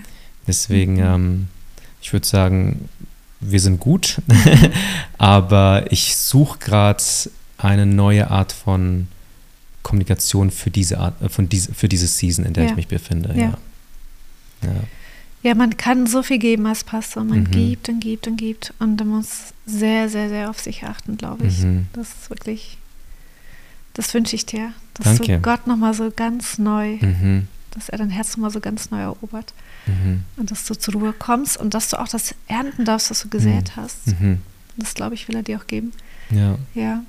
Ja, vielen Dank, vielen Dank. Mhm. Wie gesagt, ich merke es schon, ähm, weil sich was Neues anbahnt und mit dem mhm. Podcast, glaube ich, ein neues Kapitel mit markiert worden ist. Mhm. Und äh, ergo auch die ganzen Gäste, ne, die hat man davor ja nie gesehen so, ja. oder diese Verbindung, die war nicht öffentlich. Und ähm, jetzt Stück für Stück, glaube ich, genau, werden sie sichtbar. Mhm. Und ähm, ich, ich freue mich immer riesig drauf und ich äh, bin mir sicher und ich bekomme auch schon sehr viel gutes Feedback, dass das eben Mehrwert kreiert mhm. bei Menschen, wenn sie reinhören und dass Leute gespannt sind auf die kommenden ja. Folgen ja. und schon jetzt hochbegeistert sind von dem Ganzen, wo ich sage, wow, habe ich irgendwie nicht unbedingt erwartet. Ich dachte, mhm. das muss ich langsam aufbauen mhm. und doch ähm, ist hier und dort ein Meilenstein schon zu verzeichnen und das ist einfach sehr schön als Bestätigung. Ja. Ähm, und gleichzeitig bin ich gewillt, äh, für The Long Haul drin zu bleiben mhm. und ähm, das auch so anzupacken. Ja. Richtig schön. Cool. Also Peter, ich würde sagen, mhm. es war ein geniales Gespräch. Dankeschön. Extrem äh, viel, was du von dir preisgegeben mhm. hast mhm. ähm, und äh, wo du sehr tief einblicken lassen hast. Und ich glaube, dass es, wie gesagt, ähm, Menschen inspirieren wird. Ich glaube, wie du auch meintest, dass viele junge Mädels und äh, Frauen ähm, sehr, sehr ermutigt rausgehen werden, einfach weil sie deine Story jetzt gehört mhm. haben. Und wenn sie sich in einem ähnlichen Umfeld gerade bewegen oder bewegt haben, dass äh, es Hoffnung gibt. Ja. Und dass nicht alles immer von der Vergangenheit äh, mhm. bestimmend und abhängig sein muss, mhm. sondern dass es eine gute Zukunft geben kann, Absolut. weil es einen guten Gott, glaube ich, gibt. Absolut. Und aus diesem Grund, ähm, ja, vielen, vielen Dank dieses, für dieses Gespräch. Sehr gerne. Danke dir. Vielen Dank für deine Zeit. Es hat mich sehr gefreut und ja, äh, ja komm bald sagen, wieder. Werde ich, wenn du aus dem Urlaub zurück bist. ja, genau. Viel Spaß im Urlaub. Dankeschön. Wohin fliegt ihr? Wir gehen nach Amsterdam. Stimmt, Amsterdam mhm. war es, ja. Genau. Ja, ja sehr, sehr schön. Ich hoffe, cool. wir sehen uns bald. Yes. Danke dir. Genau, also vielen Dank äh, fürs Zuhören, liebe Zuhörer und Zuhörerinnen. Ähm, gerne abonnieren, wenn ihr mögt. Äh, wenn euch das Gespräch gefallen hat, gerne Feedback hinterlassen, kommentieren. Ähm, ich werde es an die Petra weiterleiten, wenn ihr sie genau nochmal direkt ansprechen wollt oder äh, was Tolles ähm, zurücklassen wollt. Von daher, ja, ich hoffe, es hat euch gefallen und äh, bis zum nächsten Mal. Tschüssi.